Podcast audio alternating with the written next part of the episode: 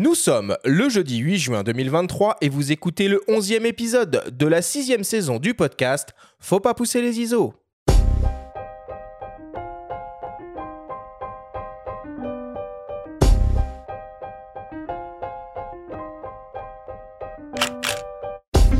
Bienvenue sur Faut pas pousser les ISO, le podcast hebdo pour tous les passionnés de photos et de vidéos.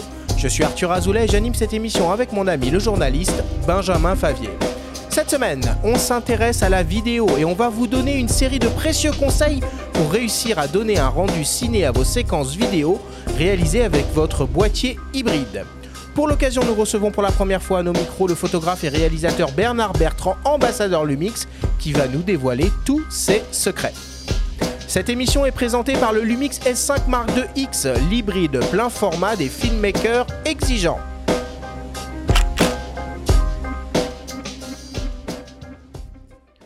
Et bah voilà, c'est parti, onzième épisode de cette sixième saison. Benjamin, comment vas-tu ce matin? Bah écoute, euh, ça va Arthur, on arrive petit à petit au, bout de la saison. Eh, on commence à en voir le bout là. Hein ouais. Et là on, va, parler plus de. Voir, on va plus voir. On va parler de rendu ciné. Alors est-ce qu'on va parler de ciné? Est-ce qu'on va parler de série aussi? Est-ce que c'est propre que au ciné le rendu Bah, ciné? bah, Quand tu Plus vois la, la qualité des prods euh, sur les séries maintenant, il n'y a plus aucune différence entre une série et du cinéma quoi. Bah, les budgets sont allés, euh, sont allés beaucoup sur les séries, donc le rendu ciné finalement est aussi un rendu euh, série. On va l'appeler bientôt le rendu Netflix. oui, ça en fait partie. Bon, et pour l'occasion, on a la- le, bah, le plaisir euh, d'accueillir pour la première fois à nos micros Bernard Bertrand. Alors Bernard, toi, tu étais déjà intervenu à plusieurs reprises dans ce podcast, mais c'est la première fois qu'on a le plaisir de t'avoir avec nous pendant toute une émission. Sois le bienvenu, Bernard. Exact. Merci beaucoup. Merci à vous de m'avoir euh, dans l'émission. Alors Bernard, si tu le veux bien, je vais te présenter très rapidement euh, à nos auditeurs. Alors tu es un photographe et réalisateur et tu es basé au Luxembourg. Tu as suivi des études de photographie à Paris et est rapidement devenu l'assistant d'une légende de la photographie de mode en la personne de Jean-Baptiste Mondino que tu as suivi pendant trois ans. Aujourd'hui, tu travailles aussi bien comme photographe que réalisateur et as comme client de très grandes marques internationales Levi's, Porsche, Footlocker, PlayStation ou encore Nivea pour ne citer que. Tu es également formateur photo et vidéo sur la plateforme tuto.com et ambassadeur Lumix. Bernard, ça fait quoi d'être assistant de Jean-Baptiste Mondino pendant trois ans? Alors, très honnêtement, euh, je pense que ça pourrait faire l'objet d'une euh, capsule entière, en fait, d'un- d'une émission entière, tellement c'était riche d'enseignements. j'imagine. et là, franchement, euh, ouais, franchement, je mâche pas mes mots parce que je me souviens de mon arrivée au Daylight et, et je me souviens de ma première intervention, je dirais, sur le plateau de Jean-Baptiste. On avait euh, Kate Moss pour euh, Rive Gauche, donc Saint-Laurent, Rive Gauche, la grande ligne, hein, avec Kate Moss et avec euh, Johnny Depp à l'époque qui téléphonait dix fois par jour. Et puis nous, en tant qu'assistant de plateau, on prenait le téléphone. Donc on avait Johnny Depp au téléphone. Et quand Johnny Depp parlait à Kate Moss, tout s'arrêtait pendant 45 minutes. et donc été transporté dans un autre monde. C'était hallucinant. Et comment tu as fait pour avoir ce- ce poste-là? Tu avais fait comment? Ben, ben alors j'ai fait comme comme comme comme ça doit se passer, c'est-à-dire que euh, en fait j'ai été au Daylight, hein, j'ai été au Daylight et au Daylight je savais qu'ils prenaient des stagiaires. Donc en fait euh, le baptême du feu c'est d'être stagiaire. Donc quand je suis arrivé au Daylight, bon d'abord j'ai été plusieurs fois au Daylight rencontrer le régisseur pour pouvoir avoir ma place comme euh, comme stagiaire parce que même pour être stagiaire il faut il faut euh, il faut vraiment avoir la chance et donc du coup j'allais très régulièrement au Daylight comme ça les mains dans les poches, euh, le libé sous le bras comme si j'habitais au- dans l'onzième, ce qui n'était pas du tout le cas à l'époque j'habitais Bruxelles. Et donc je passe, je passais là-bas, tu vois, je prenais mon petit Alice, j'arrivais là-bas et je, je t'assure, je faisais vraiment, je donnais vraiment l'impression à Manu, donc le régisseur de l'époque, que j'habitais le 11e. Et du coup, je disais tiens Manu, je voudrais être euh, stagiaire, etc. Il me disait non, il y a pas de place, il y a pas de place. Et moi, je voulais absolument être stagiaire au Daylight parce qu'il y avait deux grands studios à Paris à ce moment-là, c'était le Daylight et le Pin-Up. Et chacun avait le- leurs aficionados, si tu veux. Et, et Mondino, que je voulais absolument assister, je savais qu'il était au Daylight. Au minimum trois fois par semaine, quoi, genre, tu vois. Et donc, du coup, euh, à un moment donné, il m'a, il m'a, il m'a dit, bon, ben, à la cinquième visite, je dirais, euh, il m'a dit, bon, ben, voilà, tu vas commencer le 1er septembre. Et là, j'ai pris toutes mes affaires. Je me souviendrai ça toute ma vie parce que j'ai pris toutes mes affaires. J'habitais Bruxelles, donc j'ai mis tout dans une camionnette. J'ai amené tout dans la cave chez ma mère. Et euh, le dimanche soir, alors que je commençais le lundi, le dimanche soir, j'ai été euh, devant la porte du Daylight. Et ça aussi, je m'en souviendrai toute ma vie. Je rencontrerai ça à mes enfants quand ils seront plus grands. J'ai pris la main, j'ai pris en main la poignée de la porte et j'ai dit, OK, je dois être ici à 8 heures demain matin. J'avais pas d'hôtel, hein, j'avais rien du tout. Et du coup, j'ai commencé à tourner en rond dans le 11e pour trouver un hôtel qui soit pas trop cher. J'en ai trouvé un rue de Nemours, l'hôtel Nemours à l'époque l'époque et que j'ai dealé un, un, truc avec le, le, le, gérant en lui disant ouais, je vais rester minimum un mois. Et donc du coup, euh, j'ai peint des cubes, sorti les poubelles, euh, fait les cafés pendant euh, peut-être un mois et demi. Donc tu, tu, gagnes vraiment ta place à la sueur de ton front. Et, et en fait, le deal, c'est quoi? C'est que quand t'es stagiaire, t'es pas payé, évidemment. Et on était cinq, on était cinq stagiaires. Et je me souviens d'une du, image. C'était, je me souviens, j'étais sur le plateau 5 avec avec cinq autres stagiaires. Et on peignait des cubes en blanc. Et là, t'as Manu qui débarque dans le studio avec son portable à l'oreille et qui, nous regarde peindre nos, cubes et qui commande Rigoletto, donc c'était le, le, traiteur euh, Chicos euh, à, l'époque, donc Rigoletto l'italien, et il commande 20, 20, 20 repas pour le plateau 9 Jean-Baptiste Mondino. Et là, je suis avec mon, mon rouleau en main et je me dis putain, je suis au Delight mais je suis sur le mauvais plateau. c'est, ah ouais, c'est vraiment, c'est vraiment cette, cette, cette, idée-là qui m'est venue à l'esprit. Et, du coup, très souvent, j'allais voir Jean, euh, j'allais voir euh, Manu et je disais, euh, Manu, quand est-ce que je peux faire Jean Bat Et puis il dit Bernard, là, ils sont full là. Il y a, y y a trois assistants, ils sont full. un jour peut-être, quoi, tu vois. Et donc en fait, moi, moi, je quelque part, j'étais un peu flippé parce qu'on était cinq stagiaires, donc je me dis bon ben après, Manu me dit ouais mais t'inquiète pas, tu vas voir, il y a une sélection naturelle qui va s'opérer. Et effectivement, au bout d'un mois et demi, on n'était plus que deux stagiaires sur les cinq déjà. Et, euh, et je me souviens qu'un jour, il m'a appelé.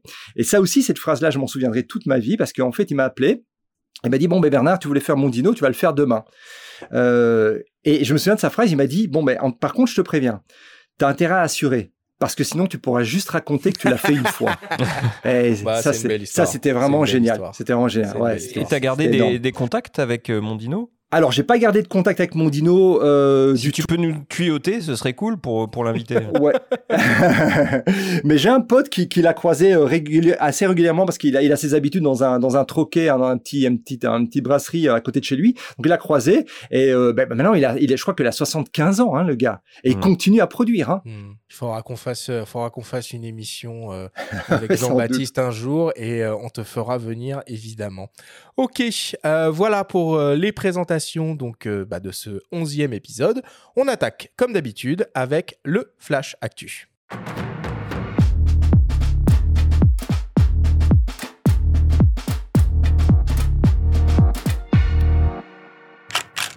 Cette semaine, dans le Flash Actu, Nikon lance une petite focale fixe Pancake. RSF dévoile son nouvel album Sans photo pour la liberté de la presse. Et Réflexivité revient pour une seconde édition. Le Flash Actu vous est présenté par Fox.fr, le site des spécialistes de l'image. C'est décidément la mode des objectifs pancake. Après Canon la semaine dernière avec son nouveau 28 mm f2.8, c'est au tour de Nikon d'annoncer une nouvelle focale fixe extrêmement compacte et légère. Bienvenue donc au nouveau Nikkor ZDX 24 mm f1.7, un objectif conçu pour les hybrides en monture Z et capable de couvrir le format APS-C. Équivalent à un 36 mm, cette focale standard offre une très grande ouverture f1.7. L'objectif est composé de 9 lentilles réparties en 8 groupes et exploite 2 lentilles asphériques.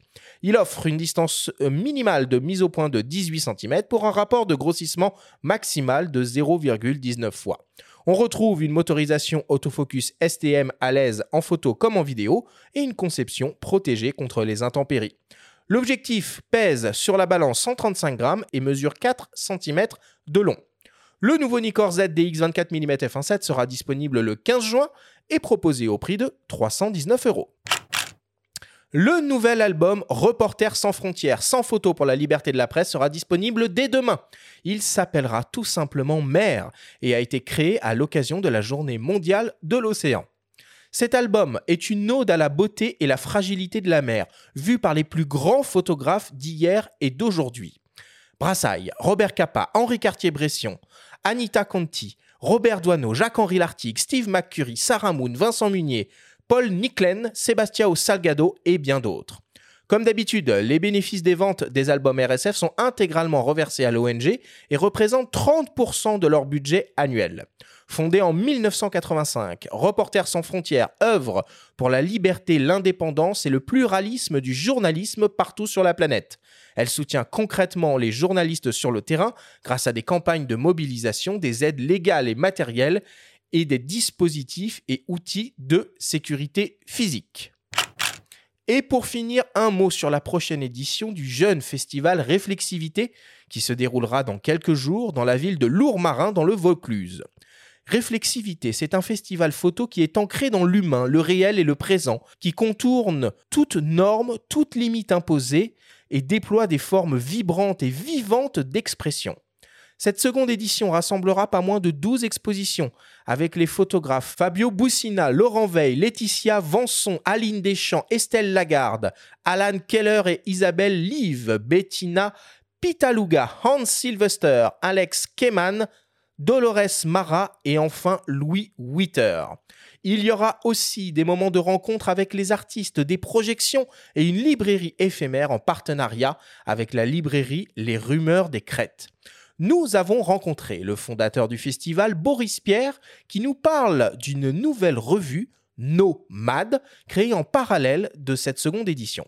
J'avais déjà depuis l'année dernière l'idée euh, d'éditer, parce que l'édition me plaît beaucoup, et donc c'est une des directions que va prendre aussi euh, notre projet à travers un, ouvrage plutôt euh, qui s'appelle No, et chaque édition portera un nom différent ne sera ni numéroté ni daté. Donc le premier c'est Nomade. Et cet ouvrage, hein, c'est vraiment pour se détacher du catalogue d'exposition totalement. C'est euh, pour euh, être plus plus vivant, voilà, plus plus créatif, plus libre.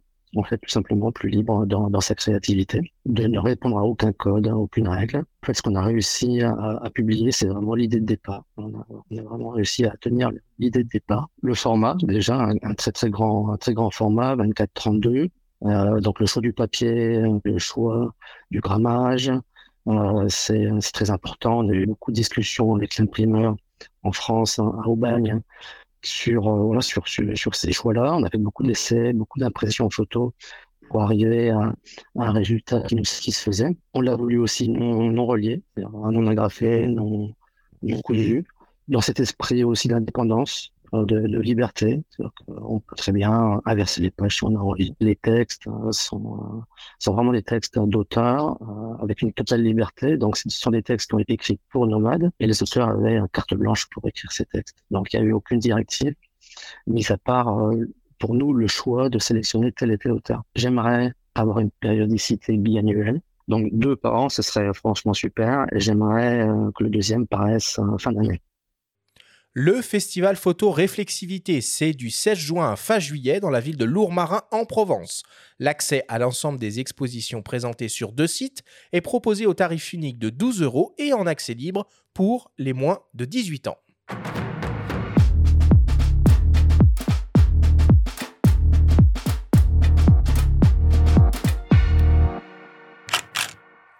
Bon, voilà pour l'actualité cette semaine. Moi, je suis ravi du retour des pancakes, hein, parce que c'est vraiment des, euh, des optiques qui me, plaisent, euh, qui me plaisent beaucoup.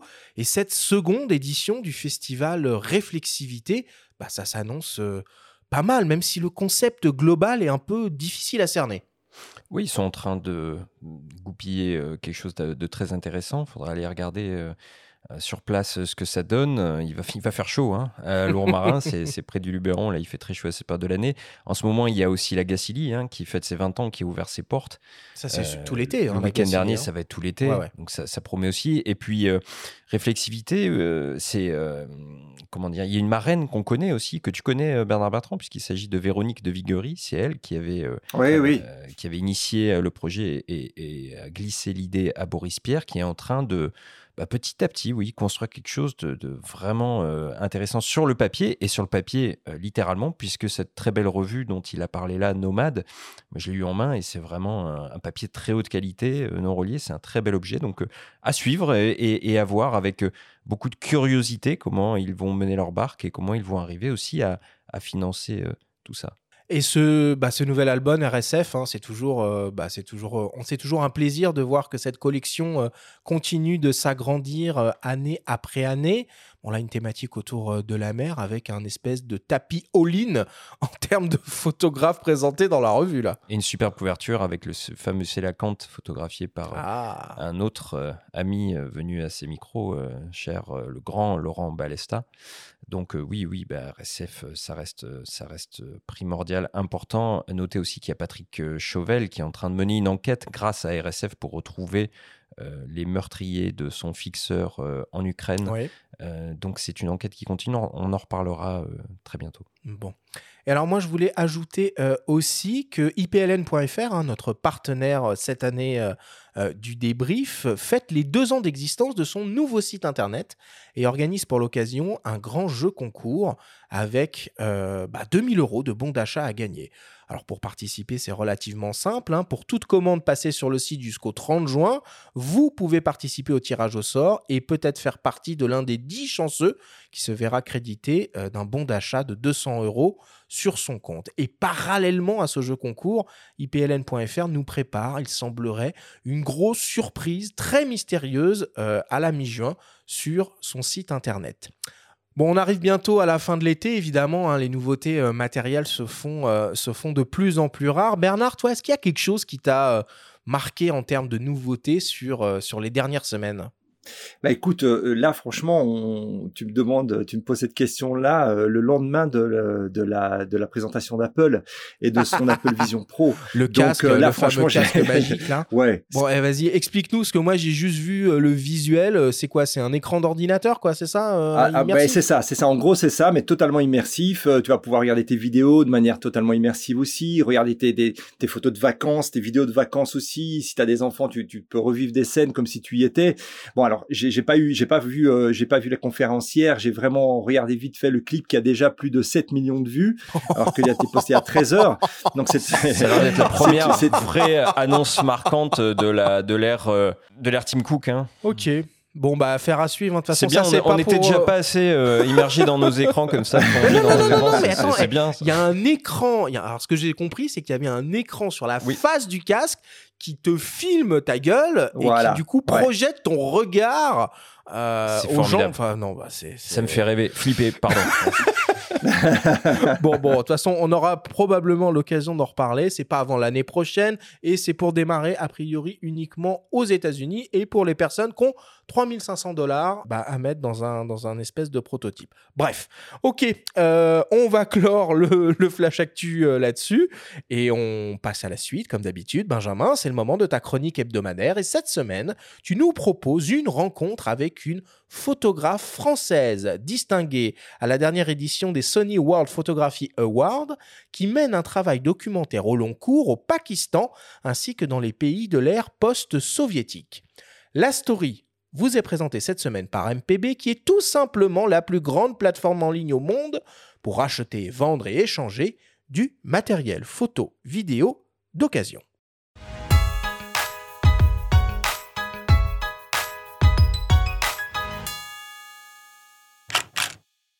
Marie-Lise Vigneault, bonjour. On est aujourd'hui au Sony World Photography Awards et vous figurez au palmarès en deuxième position de la catégorie portfolio.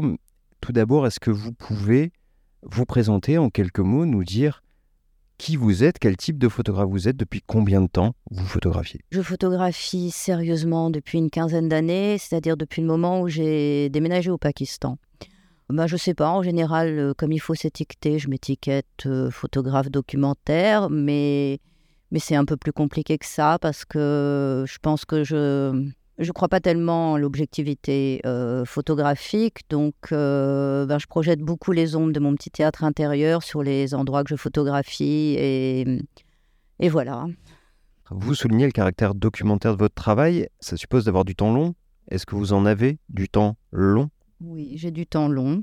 Je ne sais pas si c'est le caractère documentaire qui suscite d'avoir du temps long, mais j'aime beaucoup explorer les endroits sur une longue durée. Je suis obsédée par le temps. La photographie, entre autres, c'est une manière pour moi de hum, canaliser mes angoisses quant au temps. Mais je pense que le temps est, un personnage essentiel. Pour, euh, j'aimerais beaucoup continuer à rencontrer les mêmes personnes sur une dizaine d'années. Je pense que c'est absolument passionnant, ce, ce genre de choses. Après, euh, oui, je suis une photographe documentaire dans la mesure où, mon matériau, c'est la réalité, c'est la vie. J'aime comprendre, j'aime investiguer, j'aime euh, regarder derrière les rideaux. Euh, et donc tout ça prend du temps. Puis il y a aussi un autre facteur qui est la chance. Je pense qu'il y a aussi de la chance dans la photographie, il faut savoir la faire advenir. Mais le temps vous permet à la chance d'advenir aussi. Donc il y a tout un travail de recherche le fait de revenir sur les lieux, j'essaye de repérer les lieux où il y a encore des mosaïques soviétiques, des usines, ce genre de choses. Et par exemple, il y en avait une à Bishkek, au Kyrgyzstan, qui représentait une espèce de bas-relief un peu lourd, soviétique, avec des athlètes qui, qui, jaillissent. Et j'y suis retournée une dizaine de fois. J'ai des photos avec un vieux monsieur qui vitupère, des photos où il n'y a personne, des photos où il y a juste un oiseau. Et puis un jour, il y avait une petite fille devant, devant ce, ce bas-relief qui s'est mis à, imiter un avion qui volait. Et, en fait, c'était cette image-là que je voulais parce que parce qu'elle incarnait ce que j'essaye de dire, c'est-à-dire euh, sont des lieux chargés d'histoire, symboliques. Et puis il y a cette petite fille qui incarne la métamorphose de, devant tout ça et, le futur et, la poésie et tout ça. Donc euh, voilà, c'est c'est pour ça qu'il faut du temps. Et pour se donner les moyens d'avoir du temps, j'imagine que bon, euh, des prix ou des distinctions, ou le fait de figurer à des palmarès comme à ce festival, ça peut peut-être aider, non? Je tiens à préciser que je ne participe jamais à des concours payants, parce que voilà, je pense que c'est une plaie de notre profession. C'est-à-dire que par exemple, j'ai gagné un award à un, festival qui s'appelle Exposure euh, à Dubaï. Et ça m'a permis de rencontrer des gens de National Geographic, de voir comment je pouvais euh, recevoir un. Comment on dit grant en français? Une bourse. Une bourse, euh, ce genre de choses. Euh, donc oui, c'est utile. Voilà. ça, ne suffit pas et c'est toujours un peu compliqué financièrement. donc je fais aussi des commandes, des portraits, des, des, choses comme ça pour que ça. Puis j'ai un, un collectionneur de, de tirages que qui me sauve souvent. Un mot sur euh, vos projets à venir ou des séries sur lesquelles vous travaillez, des projets en cours? Oui, alors vraiment, la, série qui me tient le plus à cœur, c'est celle que j'ai euh, baptisée en anglais It Was Forever Until It Was No More, qui porte justement sur cet espace post-soviétique il y a une telle accélération des choses depuis la, la, guerre, euh, la guerre en Ukraine. Il y, a, il, y a les, enfin, il y a une accélération en Asie centrale de, de la décolonisation euh, par rapport à, l'URSS. Il y a des choses absurdes comme cette espèce d'immigration à rebours. En général, en Asie centrale, c'était les, les locaux qui allaient en Russie travailler. Maintenant, vous avez les Russes euh, qui se réfugient euh, en Asie centrale. Là, j'ai postulé pour une, euh, pour une résidence en Géorgie. moi, je m'occupe plutôt de, de, ce qui se passe après. Alors, oui, j'aimerais aller en, Ukraine. J'ai plein d'idées, plein d'idées en ce moment, mais c'est oui, c'est à l'Est. C'est certainement à l'Est. C'est ce qui me bouleverse esthétiquement, émotionnellement. voilà. Eh ben, très bonne continuation à l'Est alors, et merci beaucoup. Merci.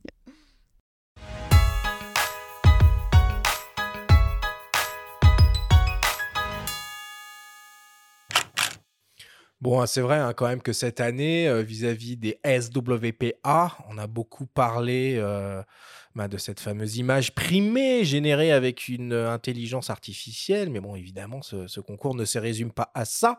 Il y avait des photographes qui ont pris des vraies photos avec un vrai appareil photo devant un vrai sujet aussi. mais c'est un peu dommage finalement parce que cette euh, polémique, elle a, hein. elle a un peu tout phagocyté. Donc c'est important aussi de, de revenir un tout petit peu sur, euh, sur cet événement parce qu'il y a aussi de comment on dit, de la vraie photo?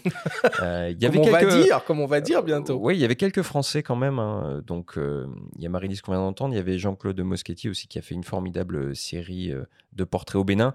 Alors, aucun n'a été primé, malheureusement. Ah L'année prochaine, les Français seront là en force. C'est un peu comme à l'Eurovision. On n'est on est, on est pas très bon. Mais il y a le travail du, du photographe portugais Edgar Martins hein, qui avait remporté le, le prix du photographe de l'année SWPA 2023 euh, pour sa série Au revoir, euh, effectuée en Libye, qui est formidable. Il y a plein de, plein de photographes à découvrir. le travail de, Marie-Lise Vigneault est vraiment très intéressant. Elle, bosse énormément au Pakistan. Elle travaille assez facilement, là encore un peu comme Véronique de Viguerie en Afghanistan qu'on a cité tout à l'heure. Le statut de femme lui permet de se fondre plus facilement euh, sur place.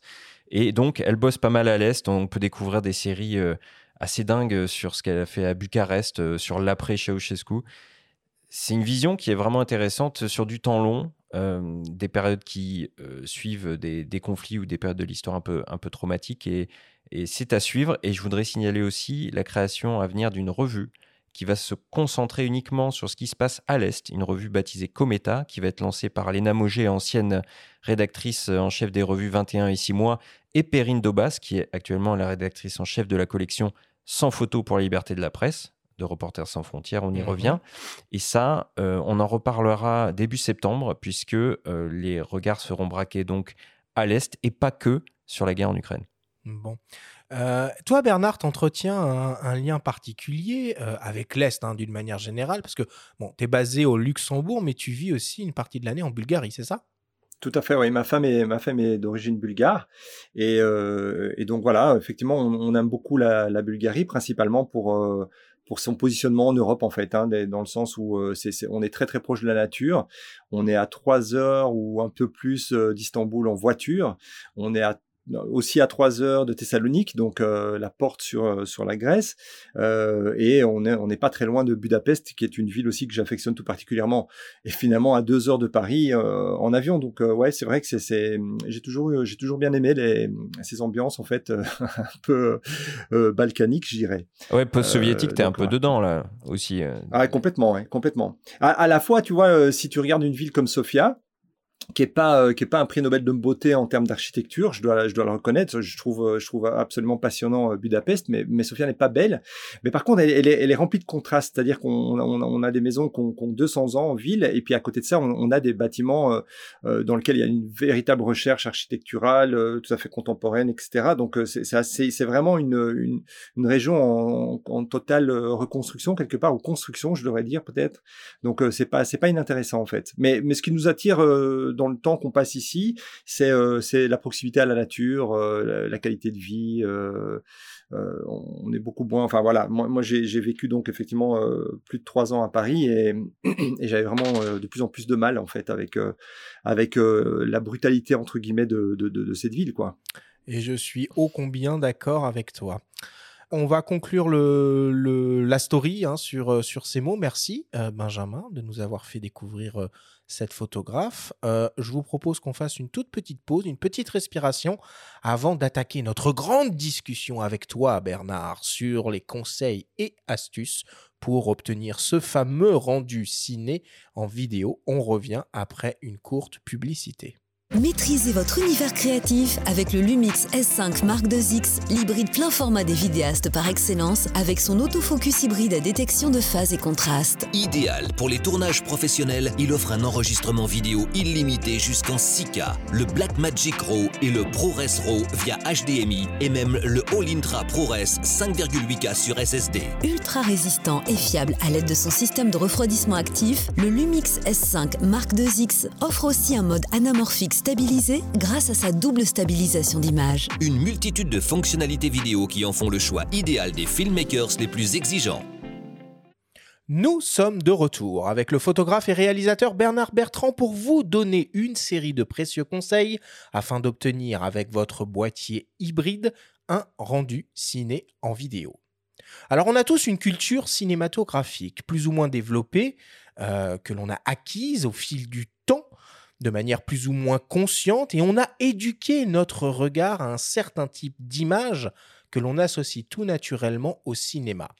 Ce look cinéma, c'est souvent l'un des objectifs des vidéastes qui se lancent dans un projet vidéo de fiction ou de documentaire. Alors pour commencer, on va déjà essayer de s'interroger sur ce qu'est finalement une image cinéma. Et nous avons posé la question au chef opérateur Philippe Brelot. On écoute sa réponse. Euh, L'image cinéma, d'abord, c'est un, format, c'est-à-dire qu'on travaille pour le grand écran. Donc, déjà, dans des cadres, on va avoir des cadres qui sont larges, qui sont euh, où l'image est lisible en grand écran. Et euh, c'est une démarche où on n'est pas forcément en permanence dans le gros plan et dans, le plan moyen, mais aussi dans le plan large, voire très large. Et c'est une alternance de plan large et de plan serré. Ça, c'est le point de vue du cadre. La deuxième chose, c'est qu'on a euh, une image où on va essayer d'utiliser la totalité euh, de la dynamique euh, pour, pour ce qui est du, du numérique d'un capteur. Alors, qu'est-ce que la dynamique d'un capteur? C'est sa réponse un réglage et des données constructeurs précis. C'est-à-dire qu'un capteur qui fait 600 ISO, on va pas l'emmener euh, en dessous, jamais. On va de mettre des neutres, des choses comme ça, pour garder l'entièreté de sa, dynamique. On peut bien, entendu la pousser un peu, mais euh, jamais la diminuer, la sensibilité nominale de l'appareil. Ça, c'est un truc important. Et dans le cinéma, c'est on le pratique vraiment naturellement, alors que, par exemple, je sais que pour certains amateurs, ils ont tendance à, euh, quand il y a trop de lumière, à baisser la sensibilité, ce qu'il faut jamais faire. Un, capteur a une sensibilité native à laquelle il faut pas trop toucher. D'un point de vue de la construction de l'image, euh, on va aussi avoir un ressenti d'image cinéma quand on va avoir des profondeurs de champ variées et différentes, c'est-à-dire des profondeurs de champ courtes, qui se jouent sur des longues focales, et en même temps que sur des diaphes très ouverts.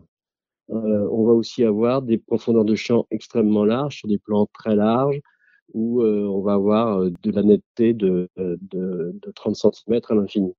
C'est l'alternance de toutes ces choses-là qui va, créer une image cinéma. La, la troisième chose, c'est la, la, lumière quand on peut en faire. La lumière, c'est que au cinéma, ce qu'on aime bien et ce qu'on aime bien regarder quand on va au cinéma, c'est avoir du contraste des contrastes dans les blancs et les noirs, mais aussi des contrastes dans les couleurs, et des couleurs plutôt pures et euh, contrastées les unes avec les autres. Donc ça, c'est peut-être un peu tout cet ensemble-là qui va créer une image cinéma. Bon, bah Philippe, il nous, il nous donne déjà euh, quelques pistes euh, de réflexion intéressantes.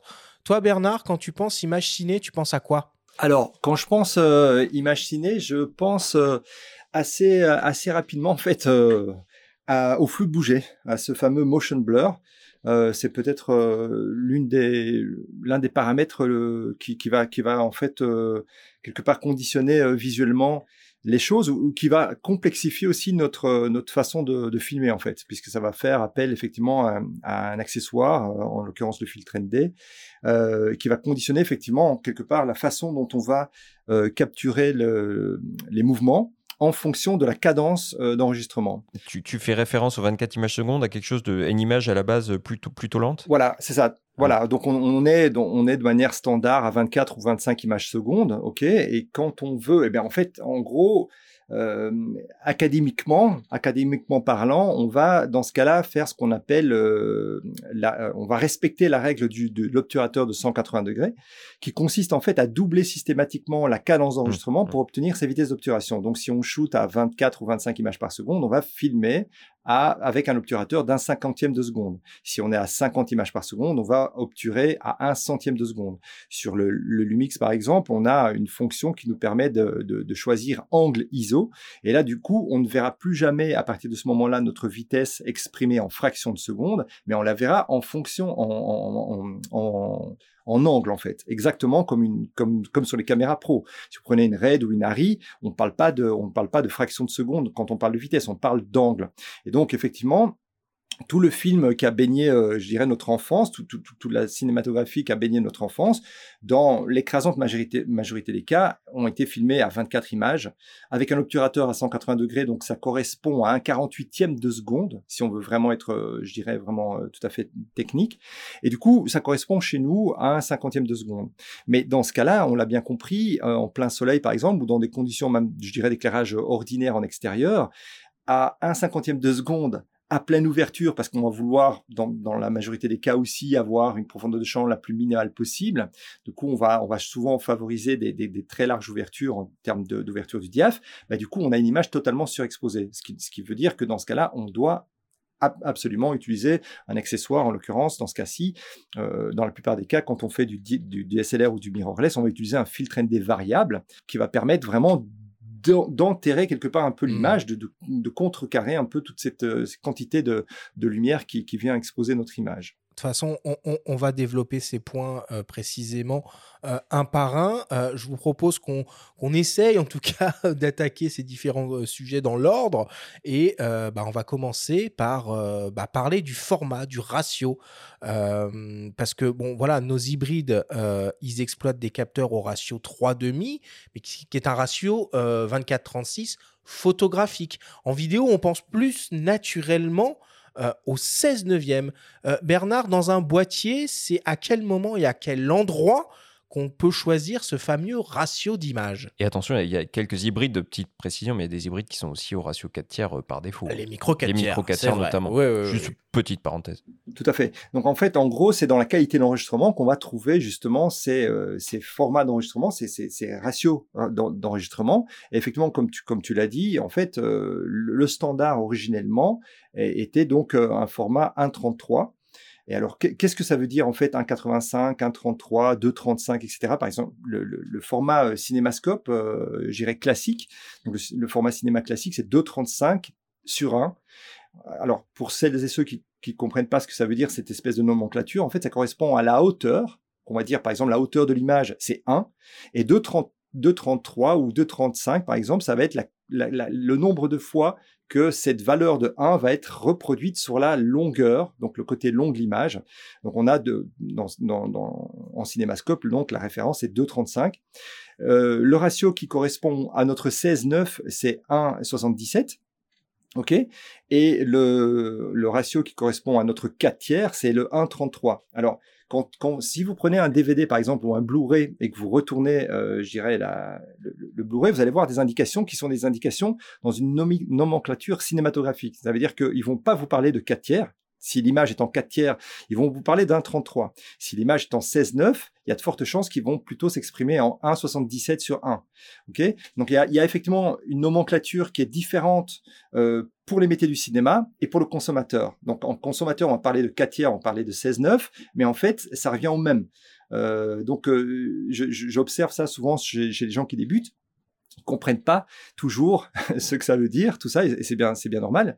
Mais en gros, effectivement, Bah, c'est parce que c'est pas dans- clair du tout en fait. Et il, il- il nous, il nous faudrait un tableau, il faudrait. Enfin, c'est. c'est- Bah, c'est ça, en fait. fait. Ça euh, donne mal à la tête en en C'est parlant. ça qui fait en plus que, euh, du coup, bah, sur la majorité des. Enfin, sur les boîtiers qui le proposent, en tout cas, euh, on propose des enregistrements en 4K qui respectent le ratio 16 neuvième, donc euh, 1,77 et 1,78, comme tu comme tu l'as précisé. Et puis, on a ces formats C4K, C8K sur certains modèles qui sont des 4K cinéma un peu plus allongés. Ouais, alors en fait, le, si tu veux, c'est une, très bonne, c'est une très bonne, mention, puisqu'en fait, en gros, le C4K, ce qu'on va trouver sur certains, alors sur les caméras pro, ça c'est certain qu'on va, trouver du C4K. Sur les, caméras euh, plutôt grand public, euh, ça sera pas toujours le cas. Euh, sur les Lumix, effectivement, on a du C4K depuis longtemps, et en fait, ça, c'est ce qu'on appelle euh, le 4K véritable, le vrai 4K. L'autre, l'Ultra HD, ce qu'on appelle l'Ultra HD, donc celle qu'on communément on appelle 4K, est en réalité euh, quelque part un format qui a été, euh, je dirais, euh, mis au point sur, sur la pression plutôt des, des, des, des fabricants de télé, en fait, en réalité. Donc le, le, le cinéma 4K qui est un petit peu plus, plus large, effectivement, que l'Ultra HD, est le véritable 4K. Et ce qu'il faut comprendre aussi, c'est que notre 16 neuvième, d'où est-ce qu'il vient? Ben, Le 16 9, qu'on va retrouver en, en, dans nos menus, en fait, hein, comme tu l'as très bien dit, il y a le, le cinéma 4K, il y a le 4K, il y a la Full HD, mais en gros, quel que soit finalement la qualité d'enregistrement, qu'on soit en 4K euh, ou en HD, on peut aussi filmer dans un ratio qui est identique. C'est-à-dire que je peux produire une, image HD en 16.9 et je peux aussi produire une image euh, 16.9 en 4K. Donc ça, c'est important aussi que les, gens comprennent, c'est que la, définition de l'image, ok, qui sera supérieure effectivement quand on va aller dans du 4K ou cinéma 4K, ben, peut de toute façon enregistrer dans un ratio 16-9. 16-9, c'est un ratio. 4 tiers, c'est aussi un ratio. On pourrait avoir un, un, un, une image 4 tiers dans laquelle se battent quelques pixels seulement, ou alors une image, je dirais, en open gate, euh, en 6K, euh, dans un ratio, dans un format euh, 4 tiers. Mais d'ailleurs, oui, d'ailleurs, le, le, format 6K sur certains Lumix, il est en, il est en 3,5.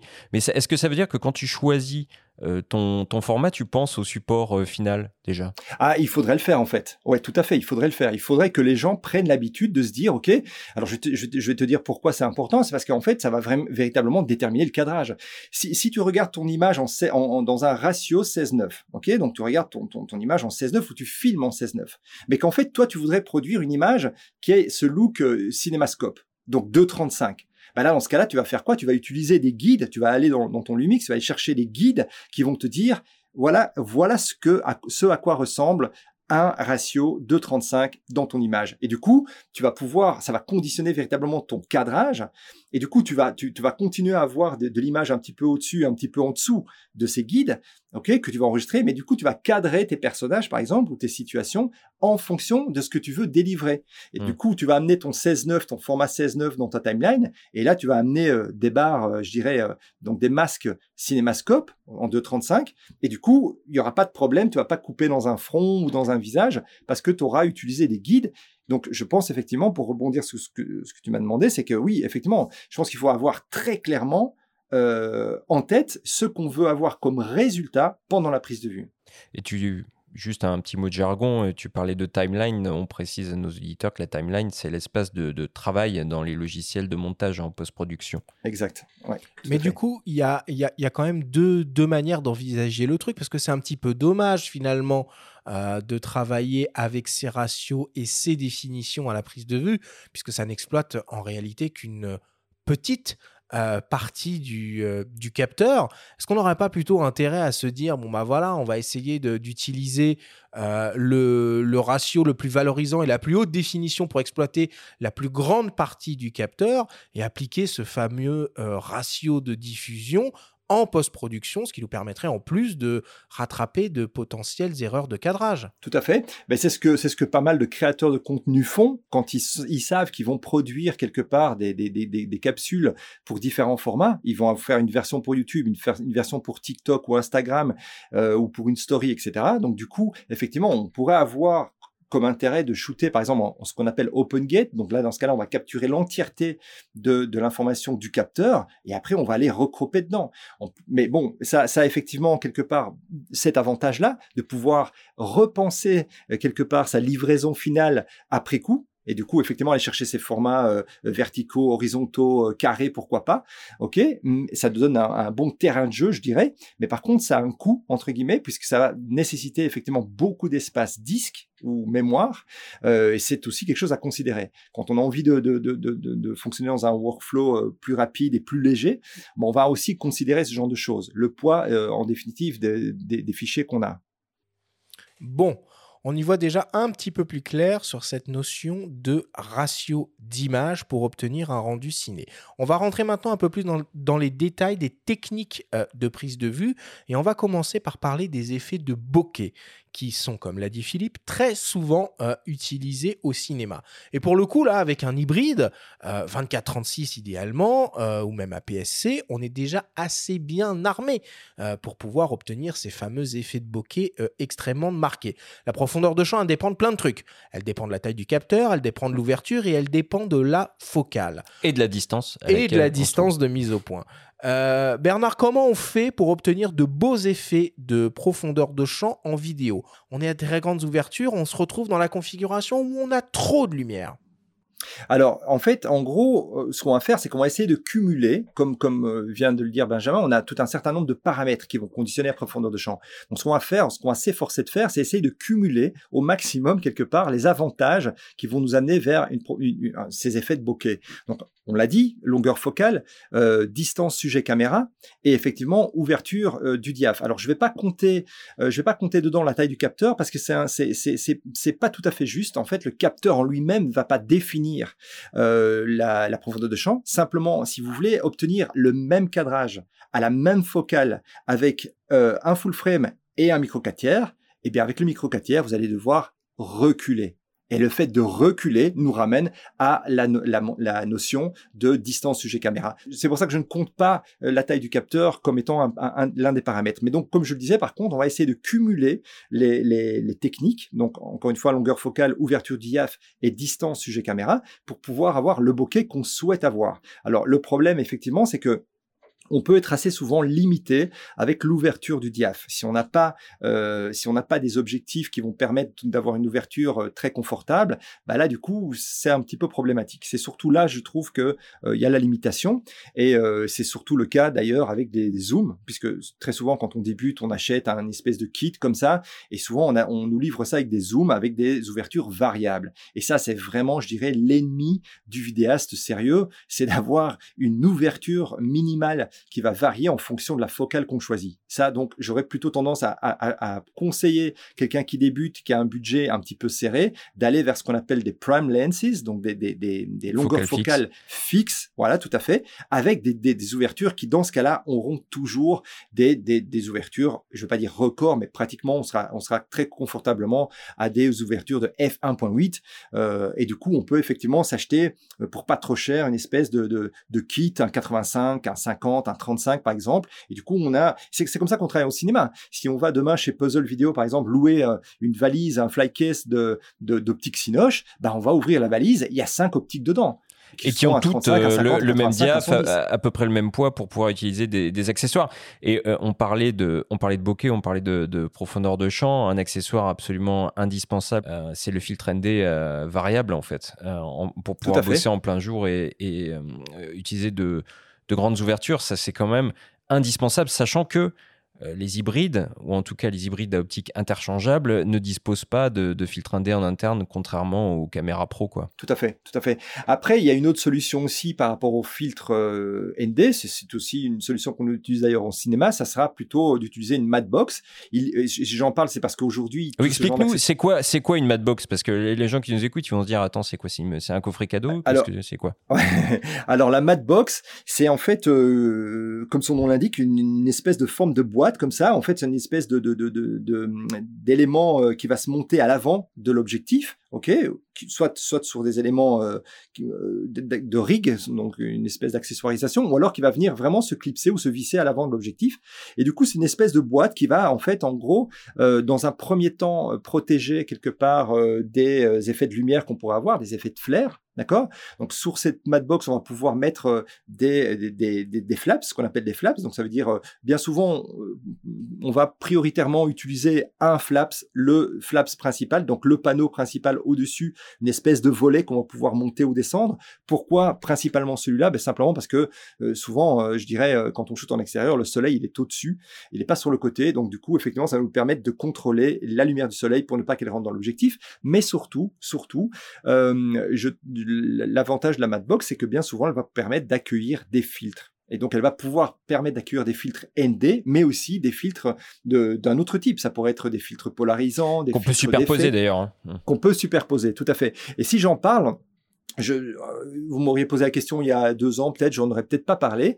Mais si j'en parle aujourd'hui, c'est parce que euh, effectivement, ça s'est démocratisé. Pendant tout un temps, ce genre de, d'accessoires, les Madbox, étaient vraiment, euh, je dirais, limités ou en tout cas ne concernaient que les professionnels qui étaient capables d'investir des montants assez conséquents pour une Parce que c'est volumineux, hein, ça fait très config plateau de tournage ambitieux, quoi. Tout à fait, tout à fait. Et petite parenthèse par rapport à ça, ça peut paraître totalement anecdotique et presque, euh, je dirais, euh, un peu stupide. Le fait de débarquer quelque part avec une matbox, outre le fait qu'il va vous rendre service pour euh, l'utilisation de filtres, peut conférer quelque part à votre boîtier un look un peu plus pro pour un client qui n'est pas initié et qui ne comprend pas grand chose. ça peut paraître totalement anecdotique, mais ça ne l'est pas, croyez-moi sur parole, vraiment. Mmh. C'est là pour la photo aussi. ouais, ouais. ça, fait, j'imagine. Alors, en vidéo comme en photo, euh, le choix de l'objectif est primordial, surtout si on cherche un rendu ciné. Sauf que finalement, l'approche en vidéo est différente comparée à celle que l'on a en photo. Il existe d'ailleurs chez certains constructeurs des séries d'optiques spécifiquement conçus pour la vidéo, comme par exemple chez Sirui, Samyang ou encore Laowa. On vous propose d'écouter la vidéaste Julia Swell nous parler de ce que l'on attend d'une optique vidéo en termes d'image et d'ergonomie. Alors en fait, quand on parle d'objectifs en, vidéo, on n'utilise pas les mêmes objectifs qu'en photo. C'est-à-dire que on, peut bien sûr, mais en, vidéo, on va aller chercher euh, une, un rendu cinéma. Et ce rendu cinéma, en fait, on l'obtient, euh, on l'obtient déjà avec des optiques particulières, mais aussi avec des réglages particuliers. Par exemple, en photo, on va parler du piqué d'une optique, alors qu'en vidéo, au final, ce piqué-là, on n'en veut pas. Parce que si c'est trop piqué, c'est trop net potentiellement, et on n'aura pas ce rendu-là. En fait, le rendu cinéma, il, il va être obtenu par euh, des optiques souvent spécialisées vidéo, bien souvent des focales fixes, c'est vrai que les, vidéastes utilisent principalement des focales, fixes pour avoir un beau rendu. Alors en fait, on parle de séries de focales fixes dans le domaine de la vidéo parce que quand on va aller tourner, euh, mettons un court métrage par exemple, on va vouloir que toutes nos optiques aient une harmonie. C'est-à-dire que si on va tourner avec une optique Canon d'un côté, une optique Leica d'une autre, on n'aura pas la même chaleur, le même rendu, la même texture de peau. Donc quand on tourne avec une série, on va par exemple avoir tout un panel de focales fixes, un 24, un 50, un 35, et ça permettra d'harmoniser le rendu final de la vidéo. Alors ça fait quelques années que je suis ambassadrice de la marque Sirui. Cette marque-là, en fait, elle a complètement bouleversé le marché des optiques cinéma parce qu'ils sont lancés à un prix très abordable par rapport aux optiques de cette catégorie-là précédemment. Ils ont lancé toute une série d'optiques anamorphiques abordables. Donc les optiques anamorphiques, c'est des, des, objectifs en fait qui ont une distorsion, un ratio de compression de l'image qui permet ensuite d'avoir un rendu cinéma. Ils ont sorti une série APS-C et une série plein format. Donc ces séries-là permettent en fait de créer un bokeh ovale en post-production et des flares très typiques de la science-fiction, des, des flares horizontaux euh, bleus ou maintenant ils ont même sorti des flares naturels. Et donc euh, cette marque-là a un peu révolutionné le marché parce qu'avant c'était des optiques qui étaient très onéreuses, qui étaient vraiment destinées à la production cinéma. Et maintenant que les amateurs ou les, vidéastes indépendants peuvent se, peuvent se payer. Alors, du coup, Bernard, si on suit bien le, raisonnement de, Julia, en vidéo, on va être plus à la recherche d'un rendu doux, euh, finalement, et surtout d'une cohérence, d'une uniformité d'une optique à une autre. C'est ça, cette fameuse logique de, de série de, de focales fixes, un 24, un 35, un 50 mm Exact, exact. Oui, c'est tout ça. C'est toujours comme ça que ça fonctionne, quelles que soient les optiques, qu'elles soient sphériques d'ailleurs, donc les optiques euh, ordinaires entre guillemets avec un bokeh rond, ou les optiques anamorphiques. Quand on va chez chez un, alors je, parle de loueur parce que personne va investir 75 000 euros dans un kit, euh, je dirais anamorphique euh, ou dans un kit de Leica CP2 par exemple. Euh, le facteur de, de, taille, et je pense que Benjamin l'a abordé aussi tout à l'heure, la taille et le poids sont très importants. Et pour revenir d'ailleurs par exemple à la manipulation des caméras, en fait, il faut savoir qu'en cinéma, ou en tout cas dans une logique cinéma, on pense son plan. C'est pas du run and gun. On pense son plan. Donc là, on fait un plan serré, on fait un plan large, on fait un plan d'ensemble, euh, d'accord. Et donc du coup, chaque plan va euh, correspond à une longueur focale. Donc dans ce cas-là, on fait stop, ok, on fait pause, on change d'optique, et on fait le plan. On cadre. C'est pour ça qu'on parle de storyboard. Souvent, on écrit, on écrit un storyboard, on dessine les plans et contrairement au run and gun qui consiste à effectivement shooter un petit peu euh, caméra au point. C'est ça, de manière plus opportuniste. Et effectivement, donc du coup, si on veut marcher sur les traces euh, du cinéma, ben on va plutôt, effectivement, comme tu le dis, storyboarder euh, son, son shoot et choisir les, les longueurs focales en fonction des valeurs de cadre qu'on veut. Et en l'occurrence, par exemple, Panasonic vient, vient de terminer, je pense maintenant sa, sa série avec le 24 mm. Si je me trompe pas, c'est un 24. Il y a le 24, le 35, le 50, le 85. Un 8. Tous, mmh. exactement. Un 8 tous le même facteur en, termes de taille, en termes de poids, c'est exactement la même chose. Et euh, pour rejoindre aussi euh, cette, transposition par rapport au monde du cinéma, je parlais tout à l'heure de la Madbox. Bien souvent, les Madbox Pro ne se visent pas évidemment euh, au, bout de l'objectif. Elles ont une espèce de bascule latérale, gauche-droite, ok, qui permet d'ouvrir complètement la Madbox. Donc on l'enlève. Elle peut être équipée d'autant de filtres qu'on veut et de volets, etc.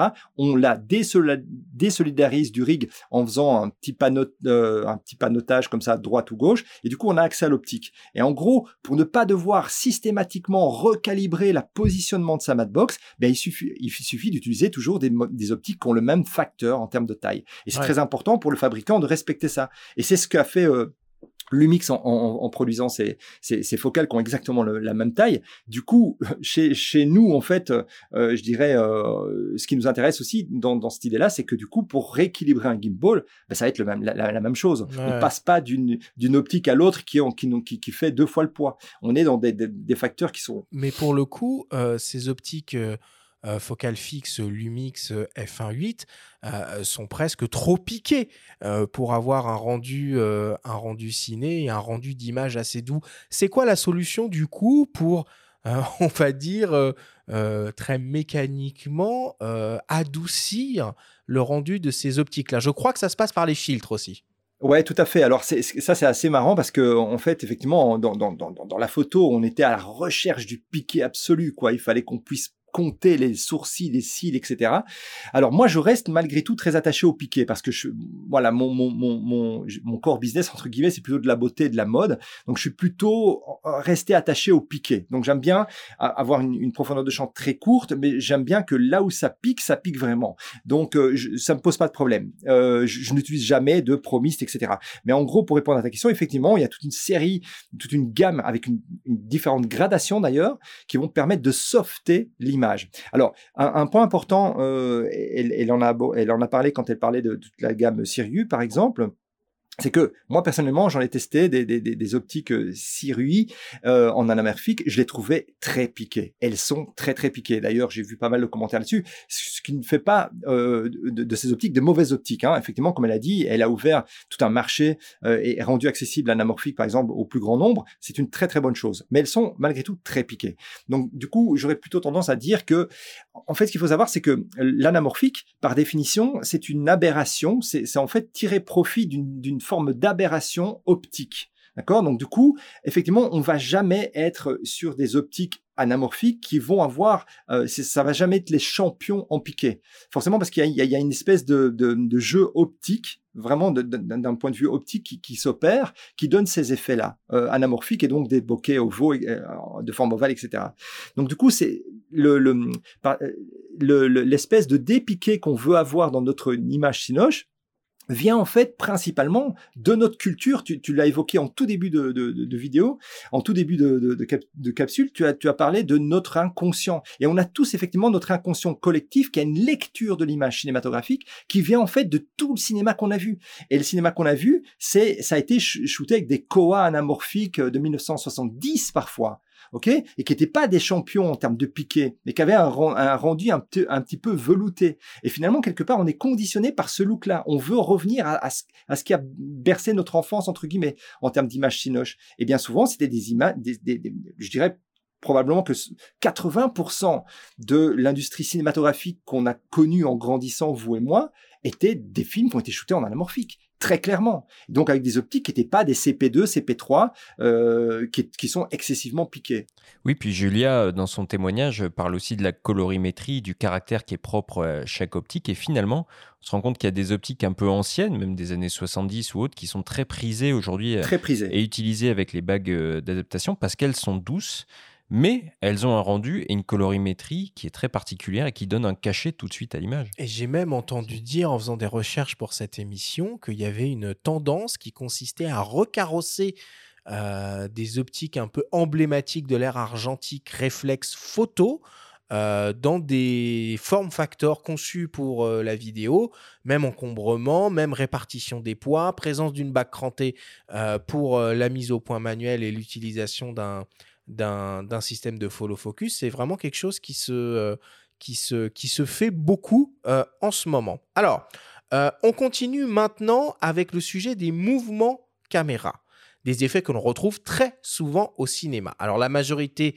des hybrides sont équipés de technologies de stabilisation mécanique et ou numérique qui sont évidemment actives en vidéo, mais qui montrent néanmoins rapidement leurs limites dès que l'on est en mouvement. Pour aller plus loin, l'utilisation d'un gimbal s'avère incontournable, euh, comme nous l'explique le photographe et steadicammer Rémi Chapeau-Blanc.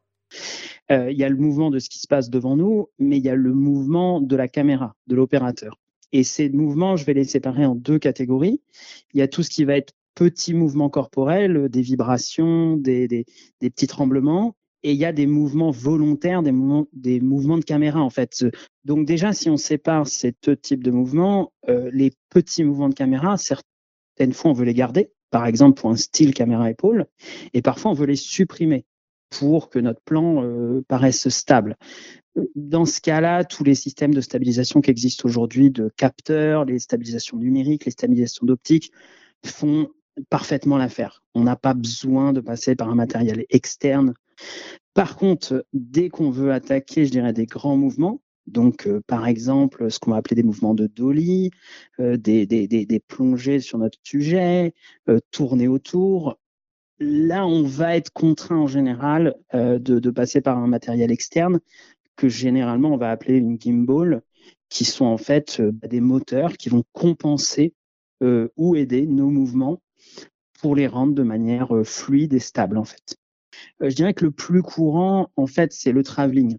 On va pouvoir suivre, par exemple, un, acteur ou un personnage qui, marche, et en fait, ça va donner l'impression au spectateur d'être avec cette personne, de, marcher avec elle.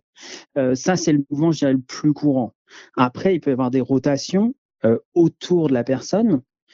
ça, c'est des mouvements qui sont relativement, enfin, qui était relativement compliqué à faire, mais maintenant, avec une gimbal plus euh, ce qu'on va appeler de l'active track, donc c'est le, le, la gimbal va s'auto-orienter par rapport à notre sujet, et ben ces mouvements deviennent hyper accessibles pour le grand public. Après, on va avoir des mouvements euh, de type ce que je vais appeler des reveals. C'est par exemple, on va partir euh, des pieds de quelqu'un, on va le suivre en train de marcher et on va remonter progressivement jusqu'à son visage pour révéler notre, notre personnage à notre spectateur.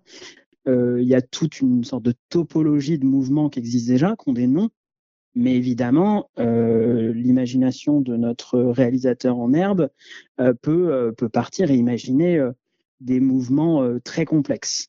Ce qui est quand même assez notable finalement sur tout ce qu'on raconte depuis le début de cette émission, c'est que finalement l'arrivée des technologies hybrides, l'arrivée de la 4K, euh, la démocratisation des technologies et fonctionnalités vidéo et même des produits, que ce soit avec les gimbals ou les, ou les optiques vidéo, ont considérablement baissé les prix de tous ces, de tous ces matériaux et l'ont rendu accessible vraiment aux au plus grand nombre. Le gimbal, c'est quand même euh, euh, l'exemple, euh, l'exemple parfait pour ça. Avant, c'était des systèmes de travelling hyper onéreux avec des opérateurs, des chefs machinaux, des machins, des trucs, des bidules.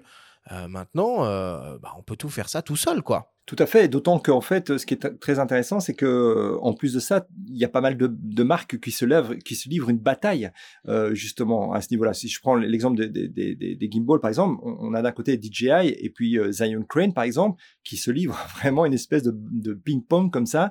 Euh, donc effectivement, tout ça profite finalement aux consommateurs et c'est le cas pour tous les accessoires en fait. Effectivement, quand j'ai commencé en 2008 à la sortie du 5D, j'ai acheté, j'ai investi dans du matériel, euh, des grues, euh, un slider, etc., etc. À l'époque, chez Kessler Crane, ça m'avait coûté une véritable petite fortune et j'étais encore très loin des possibilités qu'offrait euh, effectivement ce qu'on avait dans, le cinéma. Aujourd'hui, effectivement, on peut faire des choses totalement étonnantes, incroyables, à, des tarifs pour rigoler, quoi. Et on peut utiliser un drone pour simuler des mouvements de grue, pour faire des travelling, ça marche aussi. Hein. Ouais, ça marche aussi, bien sûr. Ouais. Et dans, dans, cette thématique des mouvements cinéma, donc là on a parlé des, des, de la caméra qui est mobile, mais on peut imaginer aussi des choses un petit peu plus, euh, un petit peu plus simples, euh, finalement sur trépied, avec des mouvements de, euh, de panotage que l'opérateur pourrait réaliser. C'est quoi la, la caractéristique qu'on attend d'un trépied conçu pour la vidéo, euh, Bernard? Alors, justement, c'est une très très bonne question. C'est qu'en fait, euh, quelqu'un qui veut se lancer dans la, dans la vidéo, la plupart du temps, on vient de la photo. Euh, eh bien, en fait, le, le, pied, le trépied photo ne va pas du tout convenir à la prise de vue vidéo, puisqu'en fait, en vidéo, forcément, comme on a une image qui est en mouvement, les déplacements caméra, même s'ils sont à base d'une rotule sur un trépied, vont devoir être fluides. Et du coup, on utilise qu'on appelle dans tous les cas une fluid head. Donc, euh, alors, ça, on peut avoir euh, des fluid head, donc des têtes fluides qui vont faire des, des, mouvements dans lesquels on va pouvoir augmenter ou diminuer la friction. Donc que ce soit pour un pan ou un tilt, donc en fait en, gros un, panotage gauche-droite ou un tilt haut-bas, ou les deux à la fois d'ailleurs. Mais en fait tous ces mouvements, on va pouvoir, dans, en fonction du type de tête qu'on va utiliser et du prix qu'on va payer pour sa tête, pouvoir effectivement utiliser un système de friction plus ou moins élaboré qui va permettre d'avoir effectivement une espèce de résistance dans le mouvement. Et du coup, on peut avoir vraiment des, des, des, mouvements gauche-droite ou haut-bas ou encore une fois les deux en même temps au départ d'un trépied qui seront extrêmement fluides si on amène une certaine résistance dans, dans, dans la tête fluide. Et euh, Comment tu gères la stab euh, quand tu, tu fais un panneau en, en vidéo? Bah alors Dans ce cas-là, si, si, ton, si ton boîtier est, est, mis sur une tête fluide, tu désactives la stab tout simplement puisqu'en fait, il est complètement pris en main par, euh, par la tête fluide. C'est tout l'intérêt. Bon, alors on va laisser maintenant de côté euh, les techniques de prise de vue et on va parler format d'enregistrement et post-production. Ces deux choses euh, sont intimement liées, en particulier pour ce qui est de ce que l'on appelle l'étalonnage. On vous propose d'écouter le témoignage du photographe et réalisateur Quentin Caffier, qui s'occupe de production de films publicitaires euh, comme toi, Bernard, et qui s'est fait une spécialité de cette étape de l'étalonnage. Il nous explique l'importance euh, de cette opération quand on veut essayer d'obtenir un rendu ciné en vidéo. Donc l'étalonnage, c'est une, euh, une étape qui arrive à la toute fin du processus de, de création d'un film et ça consiste en gros à intervenir sur la couleur des images. Il va y avoir deux parties. Il va y avoir une partie qui est vraiment technique, qui consiste à essayer de faire matcher euh, des plans les uns avec les autres, parce qu'en fait, en vidéo, on tourne pas forcément dans l'ordre. Euh, parfois, on n'a pas exactement les mêmes conditions de lumière à un moment ou à un autre du tournage, et donc, il peut, on peut avoir de temps en temps des écarts de lumière qui vont être un peu gênants à l'œil. Quand on va regarder le film, on va avoir une rupture de la continuité. Euh, il y a aussi le fait que parfois on est amené à utiliser des caméras différentes. Alors c'est vrai que quand on est euh, sur du court métrage ou quelque chose qui est fait en studio, on essaie d'éviter. Parfois on n'a pas le choix. On a des plans qui viennent euh, d'un drone, on a des plans qui viennent d'une bonne cam, mais on a utilisé aussi une petite cam en secours, etc. Et pareil, on va essayer de faire matcher les plans les uns avec les autres. Il y a une autre partie de l'étalonnage qui consiste à être plus dans la création d'un look alors, il faut savoir qu'à l'époque où on tournait en pellicule, comme à l'époque où on shootait en pellicule, le choix de sa pellicule, ça permettait d'avoir un rendu particulier. Et bien aujourd'hui, ça existe en étalonnage, c'est-à-dire qu'il y a déjà eu des scans qui ont été faits euh, de la plupart de ces pellicules pour retrouver ces looks-là.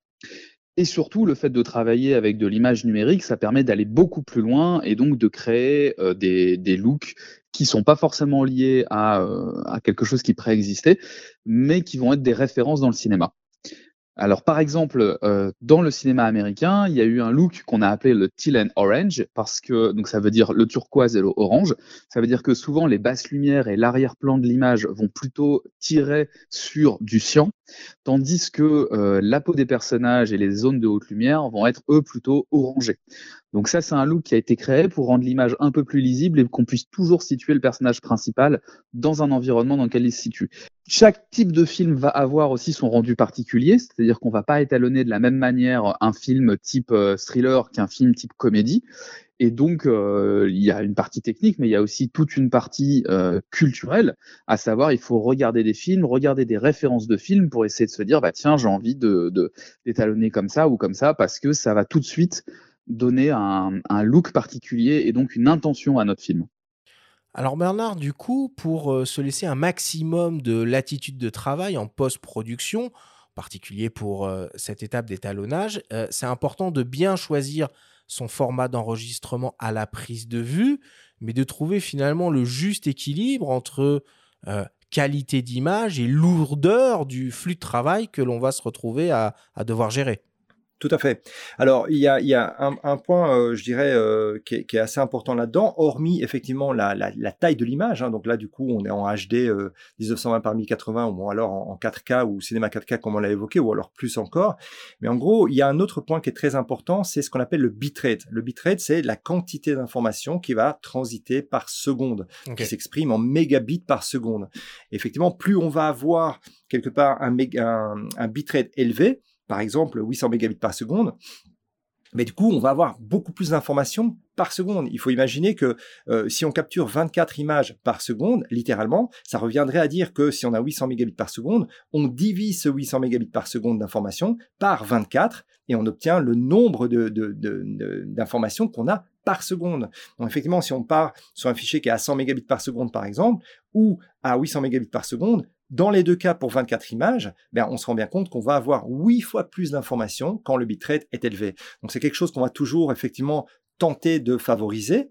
Ok, ça va toujours nous donner une, image. Mais attention au poids des fichiers, par contre. Hein. Euh, là, faut quand même euh, être vigilant. Mais c'est pour ça. Ouais, tout à fait. Mais c'est pour ça que, par exemple, quand, quand on regarde le, le, le, le, S5 Mark II X, par exemple, qui permet justement, c'est pas un hasard, d'enregistrer sur un disque dur externe SSD. Alors, ah oui, très directement via, via l'USB, c'est bien ça? Ah oui, tout à fait, via, via l'USB-C. Et du coup, c'est très intéressant parce que, du coup, comme, comme on vient de l'évoquer, on va pouvoir gérer des flux euh, d'informations très élevés d'accord? Et surtout, ne pas être, ne pas être limité par euh, la, capacité d'une carte SD et mmh. surtout le, le rapport, euh, je dirais, euh, poids ou capacité prix. Parce que si on prend une carte SD, par exemple, de 500, 500 mégas, elle va coûter très cher par rapport à un disque dur de 2 Tera, par exemple. Ok, on va, on va, on va probablement payer euh, les deux le même prix, alors que dans, dans le cas du, du SSD, on a 2 Tera de, d'espace, par exemple. Par Et- contre, on a un fil à la patte quand même. Ça, faut le gérer, quoi. C'est-à-dire que Ouais, bon, il, il est relativement court. Hein. On trouve maintenant euh, des, je, te le dis parce que j'ai utilisé sur le, le, le, le S5 Mark IIX euh, tout récemment. J'étais au FIS à Montpellier. j'ai shooté pas mal de, de, de gars qui faisaient leur- leurs accros en BMX, etc. J'avais embarqué le SSD. Je peux t'assurer que bon, voilà, t'as un, t'as un, t'as un SSD qui, un câble qui fait 40 cm, tu l'enroules autour de ta cage, tu l'oublies complètement. Et puis ton SSD qui est super léger, il est, il est fixé aussi sur la cage qui entoure le, le boîtier. Franchement, c'est totalement anecdotique. Hein, tu n'y penses plus du tout. Par contre, c'est un énorme avantage parce que, tu- en l'occurrence, là, je rentrais à l'hôtel le soir, je prenais mon SSD, je le branchais tout de suite dans le laptop et je pouvais tout de suite euh, ouvrir euh, DaVinci Resolve et, voir mes rushs. Donc, euh, tu vois, il y a même plus de Hmm. téléchargement de cartes et tout. Donc, euh, effectivement, c'est haut débit que propose, par exemple, le, 5, le, le S5 II, par exemple, que ce soit le X ou, ou le 5 II normal. Mais c'est très haut débit d'informations vont permettre d'avoir une image très, très, très haute en qualité. Euh, et, et en l'occurrence, pour le, pour le cas de, du X, l'enregistrement sur le SSD, qui va d'ailleurs être euh, aussi accessible sur le S5 II via une, euh, un upgrade euh, payant, je pense, qui va coûter 200 euros si je me trompe pas, qui va permettre de faire la même chose. Et donc, en gros, ça c'est pour parler de la qualité de l'enregistrement, d'accord? Donc, il, faut, il faut bien faire la différence entre la taille de l'image, donc 4K par exemple, ou HD, mais aussi donc le débit d'information. Donc, on va toujours privilégier effectivement des débits élevés.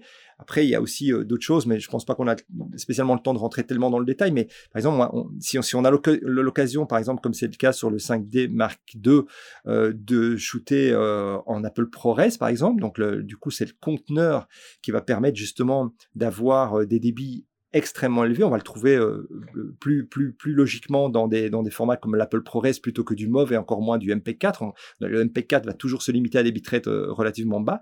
Hormis ce genre de considération, effectivement, comme l'a évoqué euh, l'intervenant euh, à l'instant, on va euh, enregistrer dans un profil d'image qui va être, dans ce cas-là, l'image log.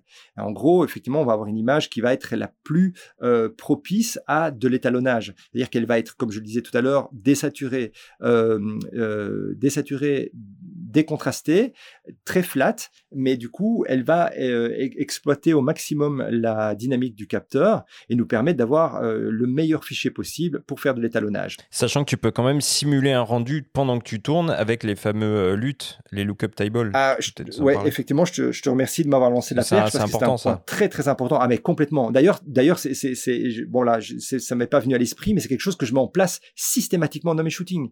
Je l'ai d'ailleurs illustré dans une capsule que j'avais postée, qu'on avait postée sur la chaîne euh, Lumix euh, France sur YouTube, euh, où il m'avait shooté en, en fait en conditions de travail. Dans les premières secondes de la journée, les premières secondes de la journée, dès que la fille sort du make-up, je fais quelques secondes d'enregistrement, j'amène la carte sur mon sur mon, sur mon laptop, je réalise très rapidement une LUT qui est au plus proche de l'image que j'ai en tête pour le produit fini, d'accord? Je reprends la LUT, je la- je- je l'exporte, je la mets sur la carte, je prends la carte, je l'importe à nouveau dans le- dans, dans l'appareil et du coup, je peux avoir une preview de mon log, ok, donc cette image désaturée, décontrastée, etc., très fade, qui est indigeste pour le non-initié, hein, un client, un, un make-up, euh, par exemple, n'a pas l'habitude ou n'a pas l'envie de voir cette image complètement Bah, délavée. c'est hyper coup, on déstabilisant de filmer en flat parce que tu as l'impression que tu, tu filmes quelque chose qui aura un rendu dégueulasse à la fin, enfin sans intérêt. Tout à fait. Tout à fait. Après, c'est vraiment une question d'habitude. hein. Moi, j'ai aucun problème à regarder mon image en log tellement je l'ai utilisé. Donc, voilà, je pense que tous ceux qui sont vraiment initiés ont l'habitude de travailler en log n'ont plus spécialement besoin de, voir cette image avec une avec une LUT. Par contre, euh, si vous regardez cette vidéo que qu'on a postée sur la chaîne euh, Pana euh, Pana ben en fait, on voit très bien que je shoot avec mon image en log moi sur mon écran au dos du boîtier. En l'occurrence, c'était le SAH à, à cette époque-là, et j'envoie en HDMI un retour sur lequel il y a ma LUT sur un, Atomos Sumo, donc un tout gros euh, Atomos, qui en fait est à destination du client, du make-up, du styliste, qui eux vont voir au final, et c'est certainement très important pour le make-up par exemple, parce que une tonalité de, de, lèvres par exemple est très important pour le make-up, parce qu'en fait, quand il voit l'étalonnage que moi j'ai l'intention d'apposer à mon fichier, il est capable de voir si son, rouge à lèvres, par exemple, ou, la couleur des yeux, par exemple, les paupières, est bon ou pas bon.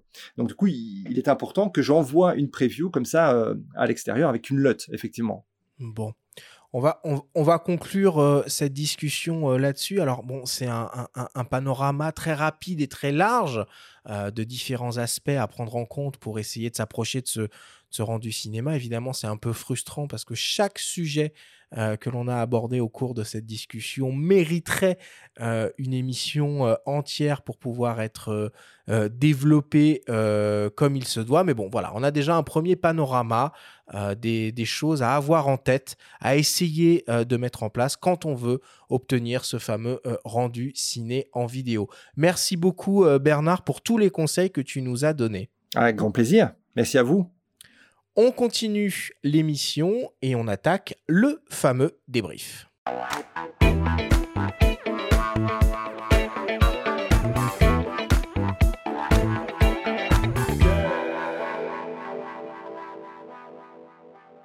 Nous sommes toujours avec le photographe et réalisateur Bernard Bertrand pour parler du rendu ciné en vidéo.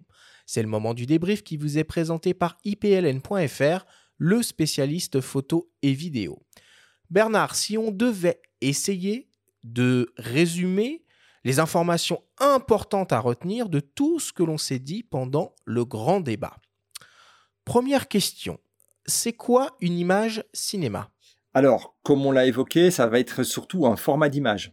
C'est-à-dire qu'on va effectivement, euh, si on veut un rendu euh, immersif euh, à l'image de l'image cinématographique, c'est on va plutôt opter vers un format de 2.35, d'accord? Donc le cinémascope ce qui ne ce qui veut pas dire pour autant qu'on doit shooter euh, absolument en cinémascope avec des optiques anamorphiques. On peut très bien envisager de shooter en 16-9 par exemple et apposer des masques qui vont donner deux bandes, une en haut et une en bas. Okay. Ensuite, effectivement, ça va être la maîtrise de ces fameux flous de bouger. Si on va avoir quelque chose qui se rapproche le plus des flous de bouger naturels, si je bouge la main rapidement devant toi, tu vas voir effectivement ma main ne sera pas nette. si on veut avoir ce genre, ce type de rendu, on va effectivement utiliser la fameuse règle de l'obturateur de 180 degrés qui revient à systématiquement doubler la cadence d'enregistrement pour obtenir sa vitesse d'obturation. Ça, c'est une chose, et ça va impliquer inévitablement qu'on doit se tourner absolument vers un accessoire externe, à savoir le filtre ND variable. Oui, ça veut dire si on choisit concrètement une vitesse de 24 images secondes, on va tourner à 1,48 IM de seconde. Si on choisit ce qui n'existe pas, 50p, pas. Ce, sera le, centième. Euh, voilà quoi. C'est une règle comme ça, mnémotechnique, qui est, qui, est, pas mal. Et avec les filtres ND, on peut la conserver même quand il y a beaucoup, beaucoup de lumière. Définition, codec, profondeur de codage, cadence d'acquisition. Est-ce que tu pourrais nous donner un choix raisonnable euh, de format d'enregistrement suffisamment souple pour pouvoir travailler confortablement en post-production? Alors ça c'est une très bonne question et si on veut véritablement avoir une, vraie souplesse sur le, banc de montage, on va dire, eh bien on va toujours privilégier ce qu'on appelle des euh, formats d'enregistrement all-intra. Ça veut dire que euh, quand je parlais par exemple de l'Apple ProRes, l'Apple ProRes qui est présent sur le, S5 II Mark euh, X, ben en fait l'Apple ProRes va être de ce qu'on appelle du all intra, ce qui veut dire que chacune des frames qu'on capture est une image clé entre guillemets, alors que la plupart du temps euh, on va enregistrer dans ce qu'on appelle du long gop. Donc, long GOP. Donc, GOP euh, veut dire en fait group of pictures, ça veut dire un groupe d'images. En l'occurrence, dans ce cas-là, qu'est-ce que va faire le codec justement? C'est qu'il va prendre une image clé, ok? Et puis, il va en prendre une plus loin, 15 images plus loin, il va prendre une autre image clé. Et entre les deux, il va faire une espèce de travail d'encodage au travers d'images bidirectionnelles et prédictives. Et donc, en gros, ces images-là sont réellement fabriquées par le codec. Et ça, il faut vraiment en être conscient. Alors, des marques comme Panasonic, par exemple, qui utilisent du long gob depuis très longtemps maintenant, véritablement maîtrisent le sujet. Je peux vous assurer qu'il est même difficile sur des sujets classiques ordinaires de voir la différence entre un film qui a été tourné en all intra et du long gob, tellement que ce codec est, euh, je dirais, maîtrisé. Mais dans le mot codec, on a les notions donc CO pour compression et, DEC, donc DEC, pour décompression. Donc en fait, le codec va travailler en amont, dans la caméra, pour compresser le fichier. Et le codec doit être installé sur l'ordinateur, et il est dans tous les cas maintenant aujourd'hui, c'est plus du tout le problème. Il, y a, il, y a, 10 ans ou 15 ans, on avait des problèmes de codec et de compatibilité, c'est plus le cas aujourd'hui. Mais en gros, il va falloir qu'on ait aussi le travail du codec qui va lui décompresser le fichier lorsqu'on est sur le banc de, banc de, montage. Et donc effectivement, quand on a dans ce cas-là un CPU, et là je ne parle pas de GPU, donc je ne parle pas de carte graphique, mais véritablement de CPU, donc la puissance de l'ordinateur, si on a un CPU qui est un petit peu limite, il faut véritablement privilégier un enregistrement en all intra parce que là, dans ce cas-là, dès qu'on va faire une coupure dans son plan, par exemple, de toute façon, on est entre deux images clés. Vous l'avez compris, si à un moment donné, on coupe un, endroit dans notre clip et qu'on est entre une image prédictive ou bidirectionnelle, il faut qu'il recalcule tout pour qu'à l'endroit de la coupure, il aille nous mettre deux nouvelles images clés à l'entrée et à la sortie. Donc en gros, en gros, je dirais que travailler en long GOP, si on a un CPU qui est un petit peu faiblard, ça va être laborieux. On va avoir une timeline qui ne déroule pas euh, de manière tout à fait, euh, je dirais, euh, organique et, flexible, alors que si on a un All Intra, ça sera beaucoup plus facile pour un ordinateur qui n'est pas gonflé au niveau de son CPU. Par contre, effectivement,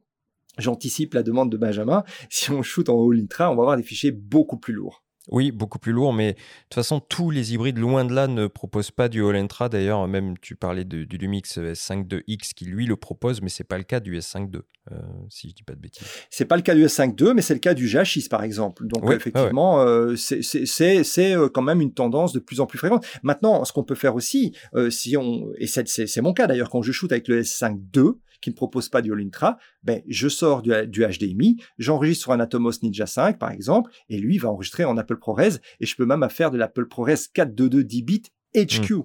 Là, du coup, du coup, je bypass quelque part euh, le travail de, de, codec interne au boîtier, puisqu'en fait, je sors de l'HDMI en 422 Oui, mais là, sur un enregistreur externe, c'est encore une autre logique, ouais. Ouais, tout à fait, mais ça, ça permet quelque part de bypasser un petit peu le, la limitation d'un boîtier, euh, et du coup, ça, ça ouvre des perspectives. Ok. C'est vrai. Euh, Bernard, c'est quoi une bonne optique ou on va dire une bonne série d'optiques pour la vidéo?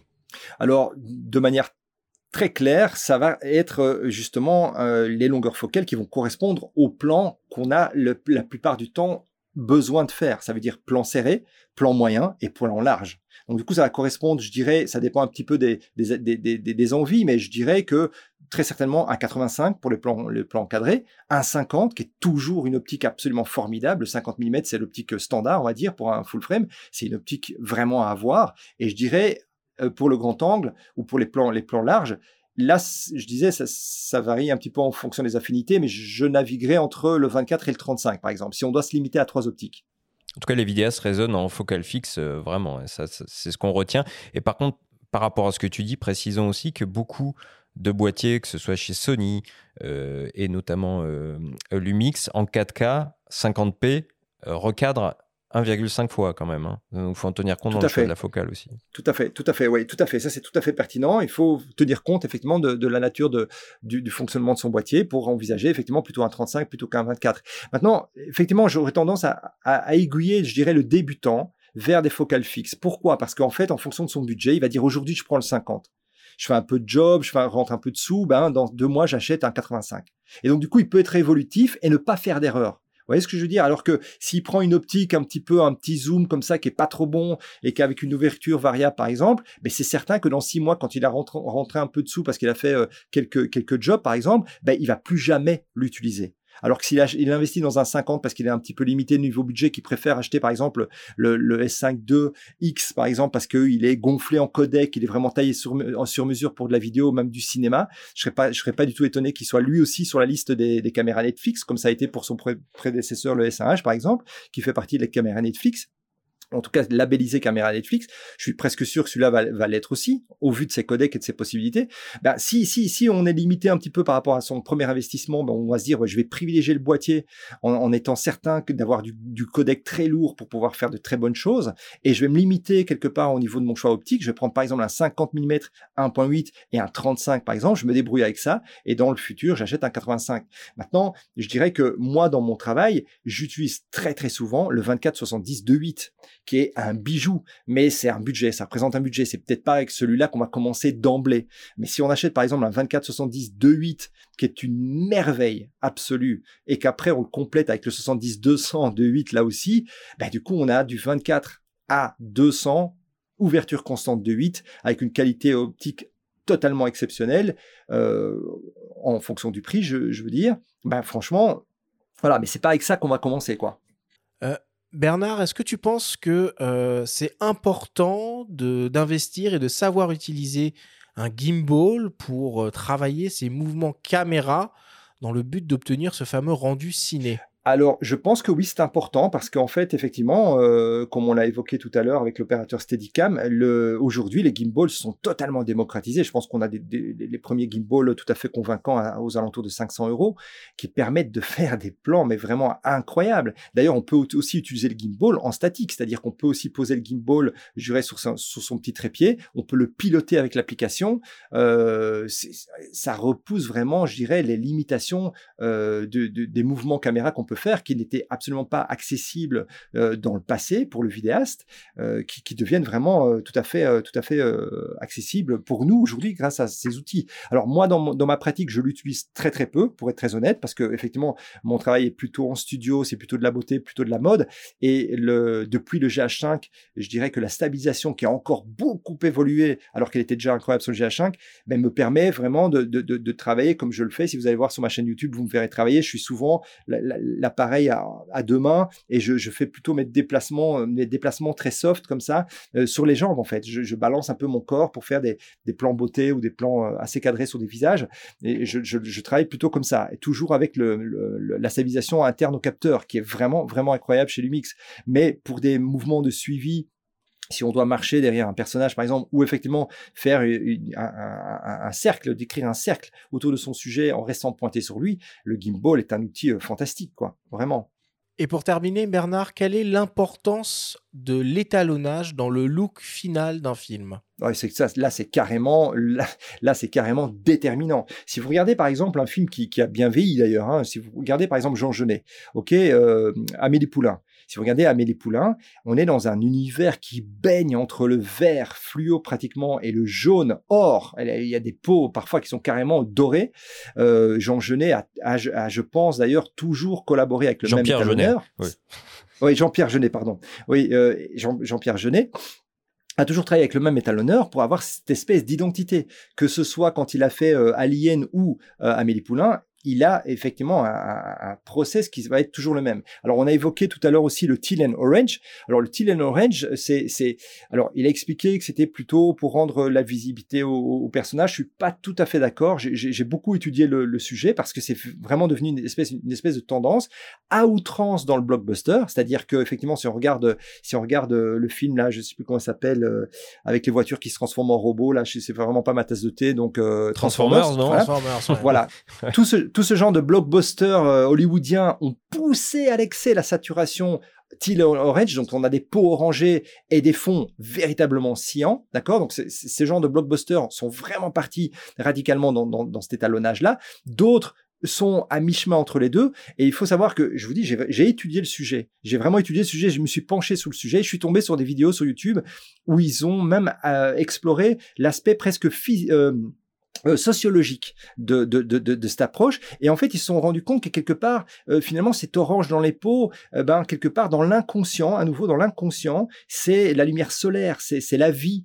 Et donc, quelque part, y y a- c'est pas, c'est pas une, volonté technique de dire on va faire décrocher notre sujet, il va être orange, le fond va être cyan. C'est pas ça. Il y a, y a véritablement, apparemment, une résonance presque au niveau inconscient qui nous ramènerait au peintre, au travail de, de, peinture, et qui, qui, com- qui utilisait déjà ces codes-là. Donc c'est plus subtil que de dire on va décrocher notre personnage en le mettant orange et le fond cyan, parce que sinon on pourrait, on pourrait très bien travailler avec d'autres couleurs complémentaires ou, antagonistes. Tout à fait, on, pour- on pourrait fonctionner sur, une autre palette. Je croyais que c'était un hommage à la couleur de, peau de Donald Trump.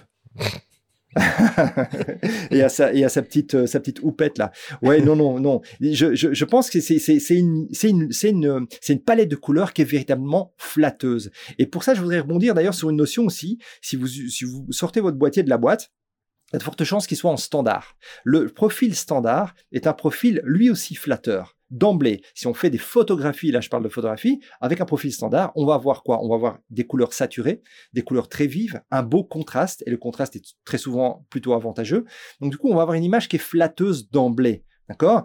Et donc, il faut faire la différence en étalonnage entre ce qu'on appelle la correction de couleur et l'étalonnage. L'étalonnage, on va véritablement apporter une identité à son image. Comme je prenais l'exemple de Jean-Pierre Jeunet avec euh, Amélie Poulain, où il a vraiment fait un parti pris. Et moi, très souvent dans mes films de mode, je fais aussi des partis pris. Les peaux sont pas blanches, j'ai du vert dans les peaux, j'ai du vert dans les ombres, et ça n'a pas d'importance. Je le fais comme j'ai envie.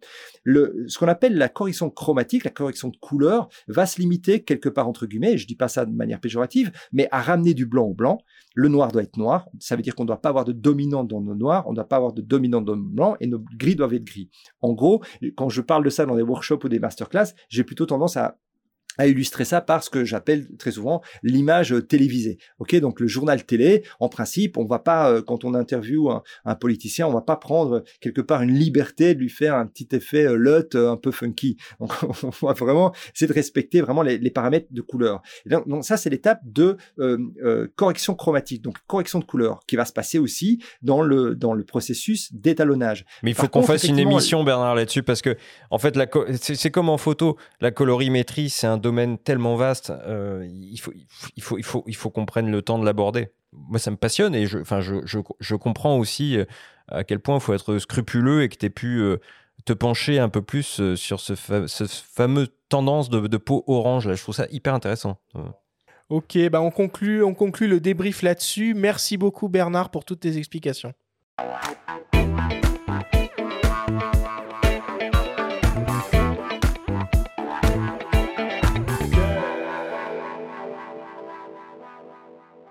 Il est temps de passer à la dernière partie de cette émission et d'attaquer le traditionnel quiz.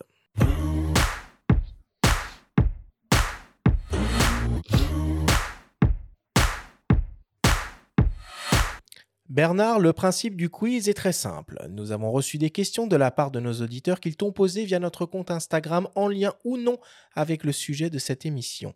Nous en avons sélectionné quelques-unes et tu vas avoir seulement 30 secondes et pas une de plus pour tenter d'y répondre le plus clairement possible. As-tu bien compris la consigne? Absolument. Alors on y va. Première question qui nous vient d'un dénommé Louis. En vidéo, ne faut-il pas plutôt aller sur le micro 4 tiers par rapport au plein format pour gérer la profondeur de champ? Alors là, Là, on y a répondu tout à l'heure, en fait, hein, euh, de manière assez, assez évidente. Si on est en micro 4 tiers, on va avoir un souci dans le sens où pour, pour avoir un plan de valeur égale, comparativement au, full frame, on va devoir reculer avec le micro 4 tiers.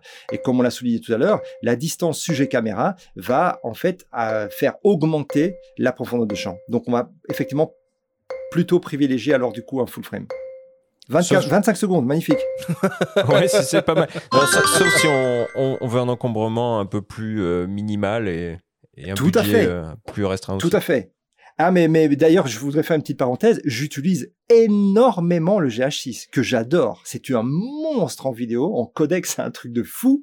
Et en fait, il est super handy. Donc oui, oui, tout à fait. J'utilise beaucoup, beaucoup le GH6 pour les, les, raisons que tu viens d'évoquer. Le côté euh, compact. Dans un petit sac à dos, on a le boîtier, euh, quatre optiques, euh, les filtres et tout ce qu'il faut. C'est absolument génial.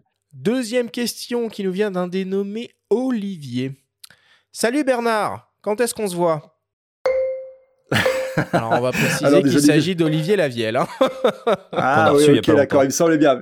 Je, pensais à lui et figure-toi que j'ai écouté votre, votre podcast sur l'aviation sans penser que c'était lui justement. Et dès que j'ai écouté les premières secondes, j'ai entendu que c'était lui, j'étais très content. Euh, mais effectivement, j'ai vu le sujet, j'ai vu aviation. J'ai ah ça, ça m'intéresse d'écouter un photographe euh, euh, sur le sujet. Et c'était Olivier justement. J'aurais dû le savoir hein, évidemment puisqu'il travaille chez Air France.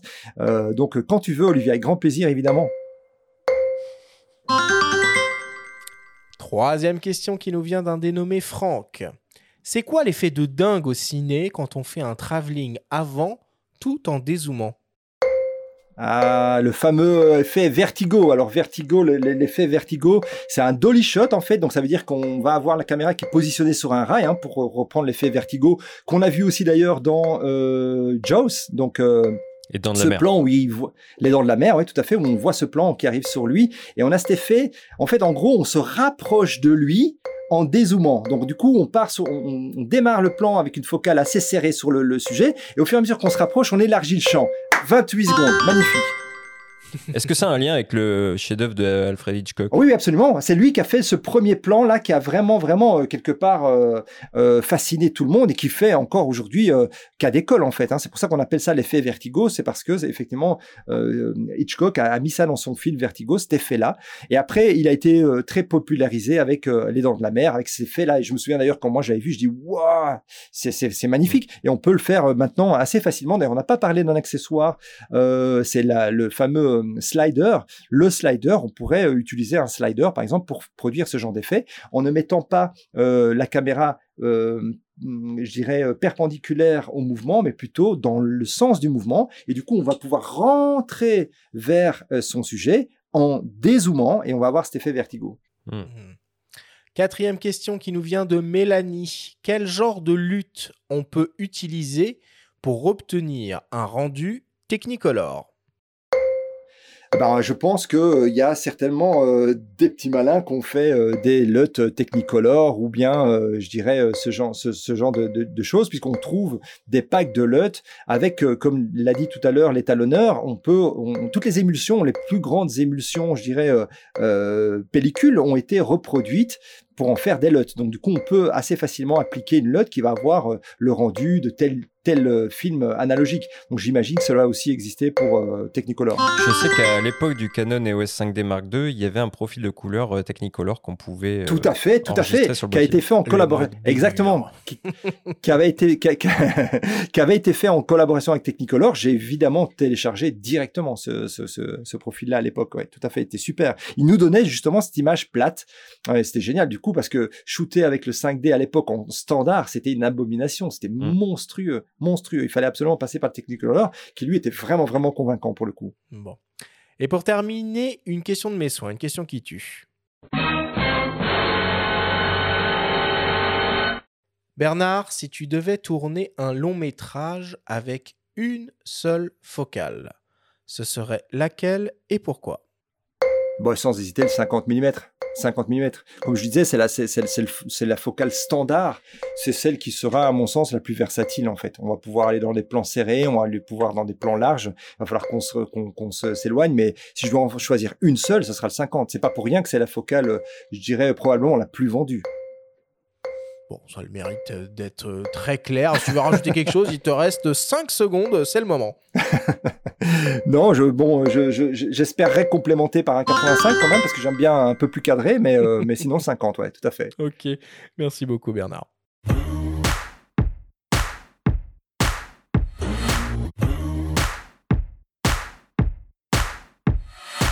Nous voilà désormais à la fin de cette émission. Bernard, une nouvelle fois, merci d'avoir accepté notre invitation pour venir nous partager tous tes conseils autour de la vidéo et cette fameuse quête euh, du rendu euh, cinéma. Quelles sont tes actualités en ce moment, Bernard? Bah écoute, là pour l'instant, je suis occupé de terminer, enfin, je viens de terminer une très grosse formation euh, vidéo justement pour le site tuto.com avec lequel je collabore euh, depuis depuis un long moment maintenant, et je prépare euh, des une série de vidéos tips and tricks justement sur le S5 Mark II X qui sortira sur la chaîne YouTube Pana France. Bon bah c'est parfait, merci beaucoup et on espère à très bientôt Bernard. Mais c'est moi qui vous remercie. À bientôt. La semaine prochaine, on vous propose deux rendez-vous. Mardi, pour commencer avec la troisième émission spéciale de la saison, on s'intéressera avec le photographe Tommy Kitt au Ricoh GR, ces fameux compacts experts à grand capteur légendaires taillés pour la street photographie. Et ensuite jeudi, avec une émission consacrée aux termes techniques à connaître et comprendre quand on s'intéresse aux optiques avec l'ingénieur Timothée Cognard. Merci à tous de nous avoir écoutés, prenez soin de vous et on se retrouve la semaine prochaine.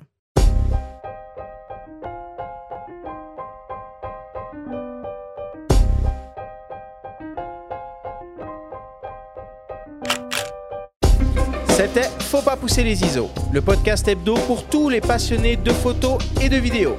Toutes les semaines, retrouvez Arthur Azoulay, Benjamin Favier et leurs invités pour parler de sujets matos, techniques et inspiration. Cet épisode vous a été présenté par le Lumix S5 Mark II X, l'hybride plein format des filmmakers exigeants. Abonnez-vous à notre chaîne et retrouvez l'intégralité de nos émissions depuis toutes les plateformes d'écoute, comme Spotify, Apple Podcasts, Google Podcasts, Deezer, Amazon Music et YouTube. Si vous aimez notre podcast, n'hésitez pas à liker, à vous abonner et à nous laisser un petit commentaire. Rendez-vous mardi prochain pour un nouvel épisode. D'ici la fête de la photo et n'oubliez pas, faut pas pousser les ISO.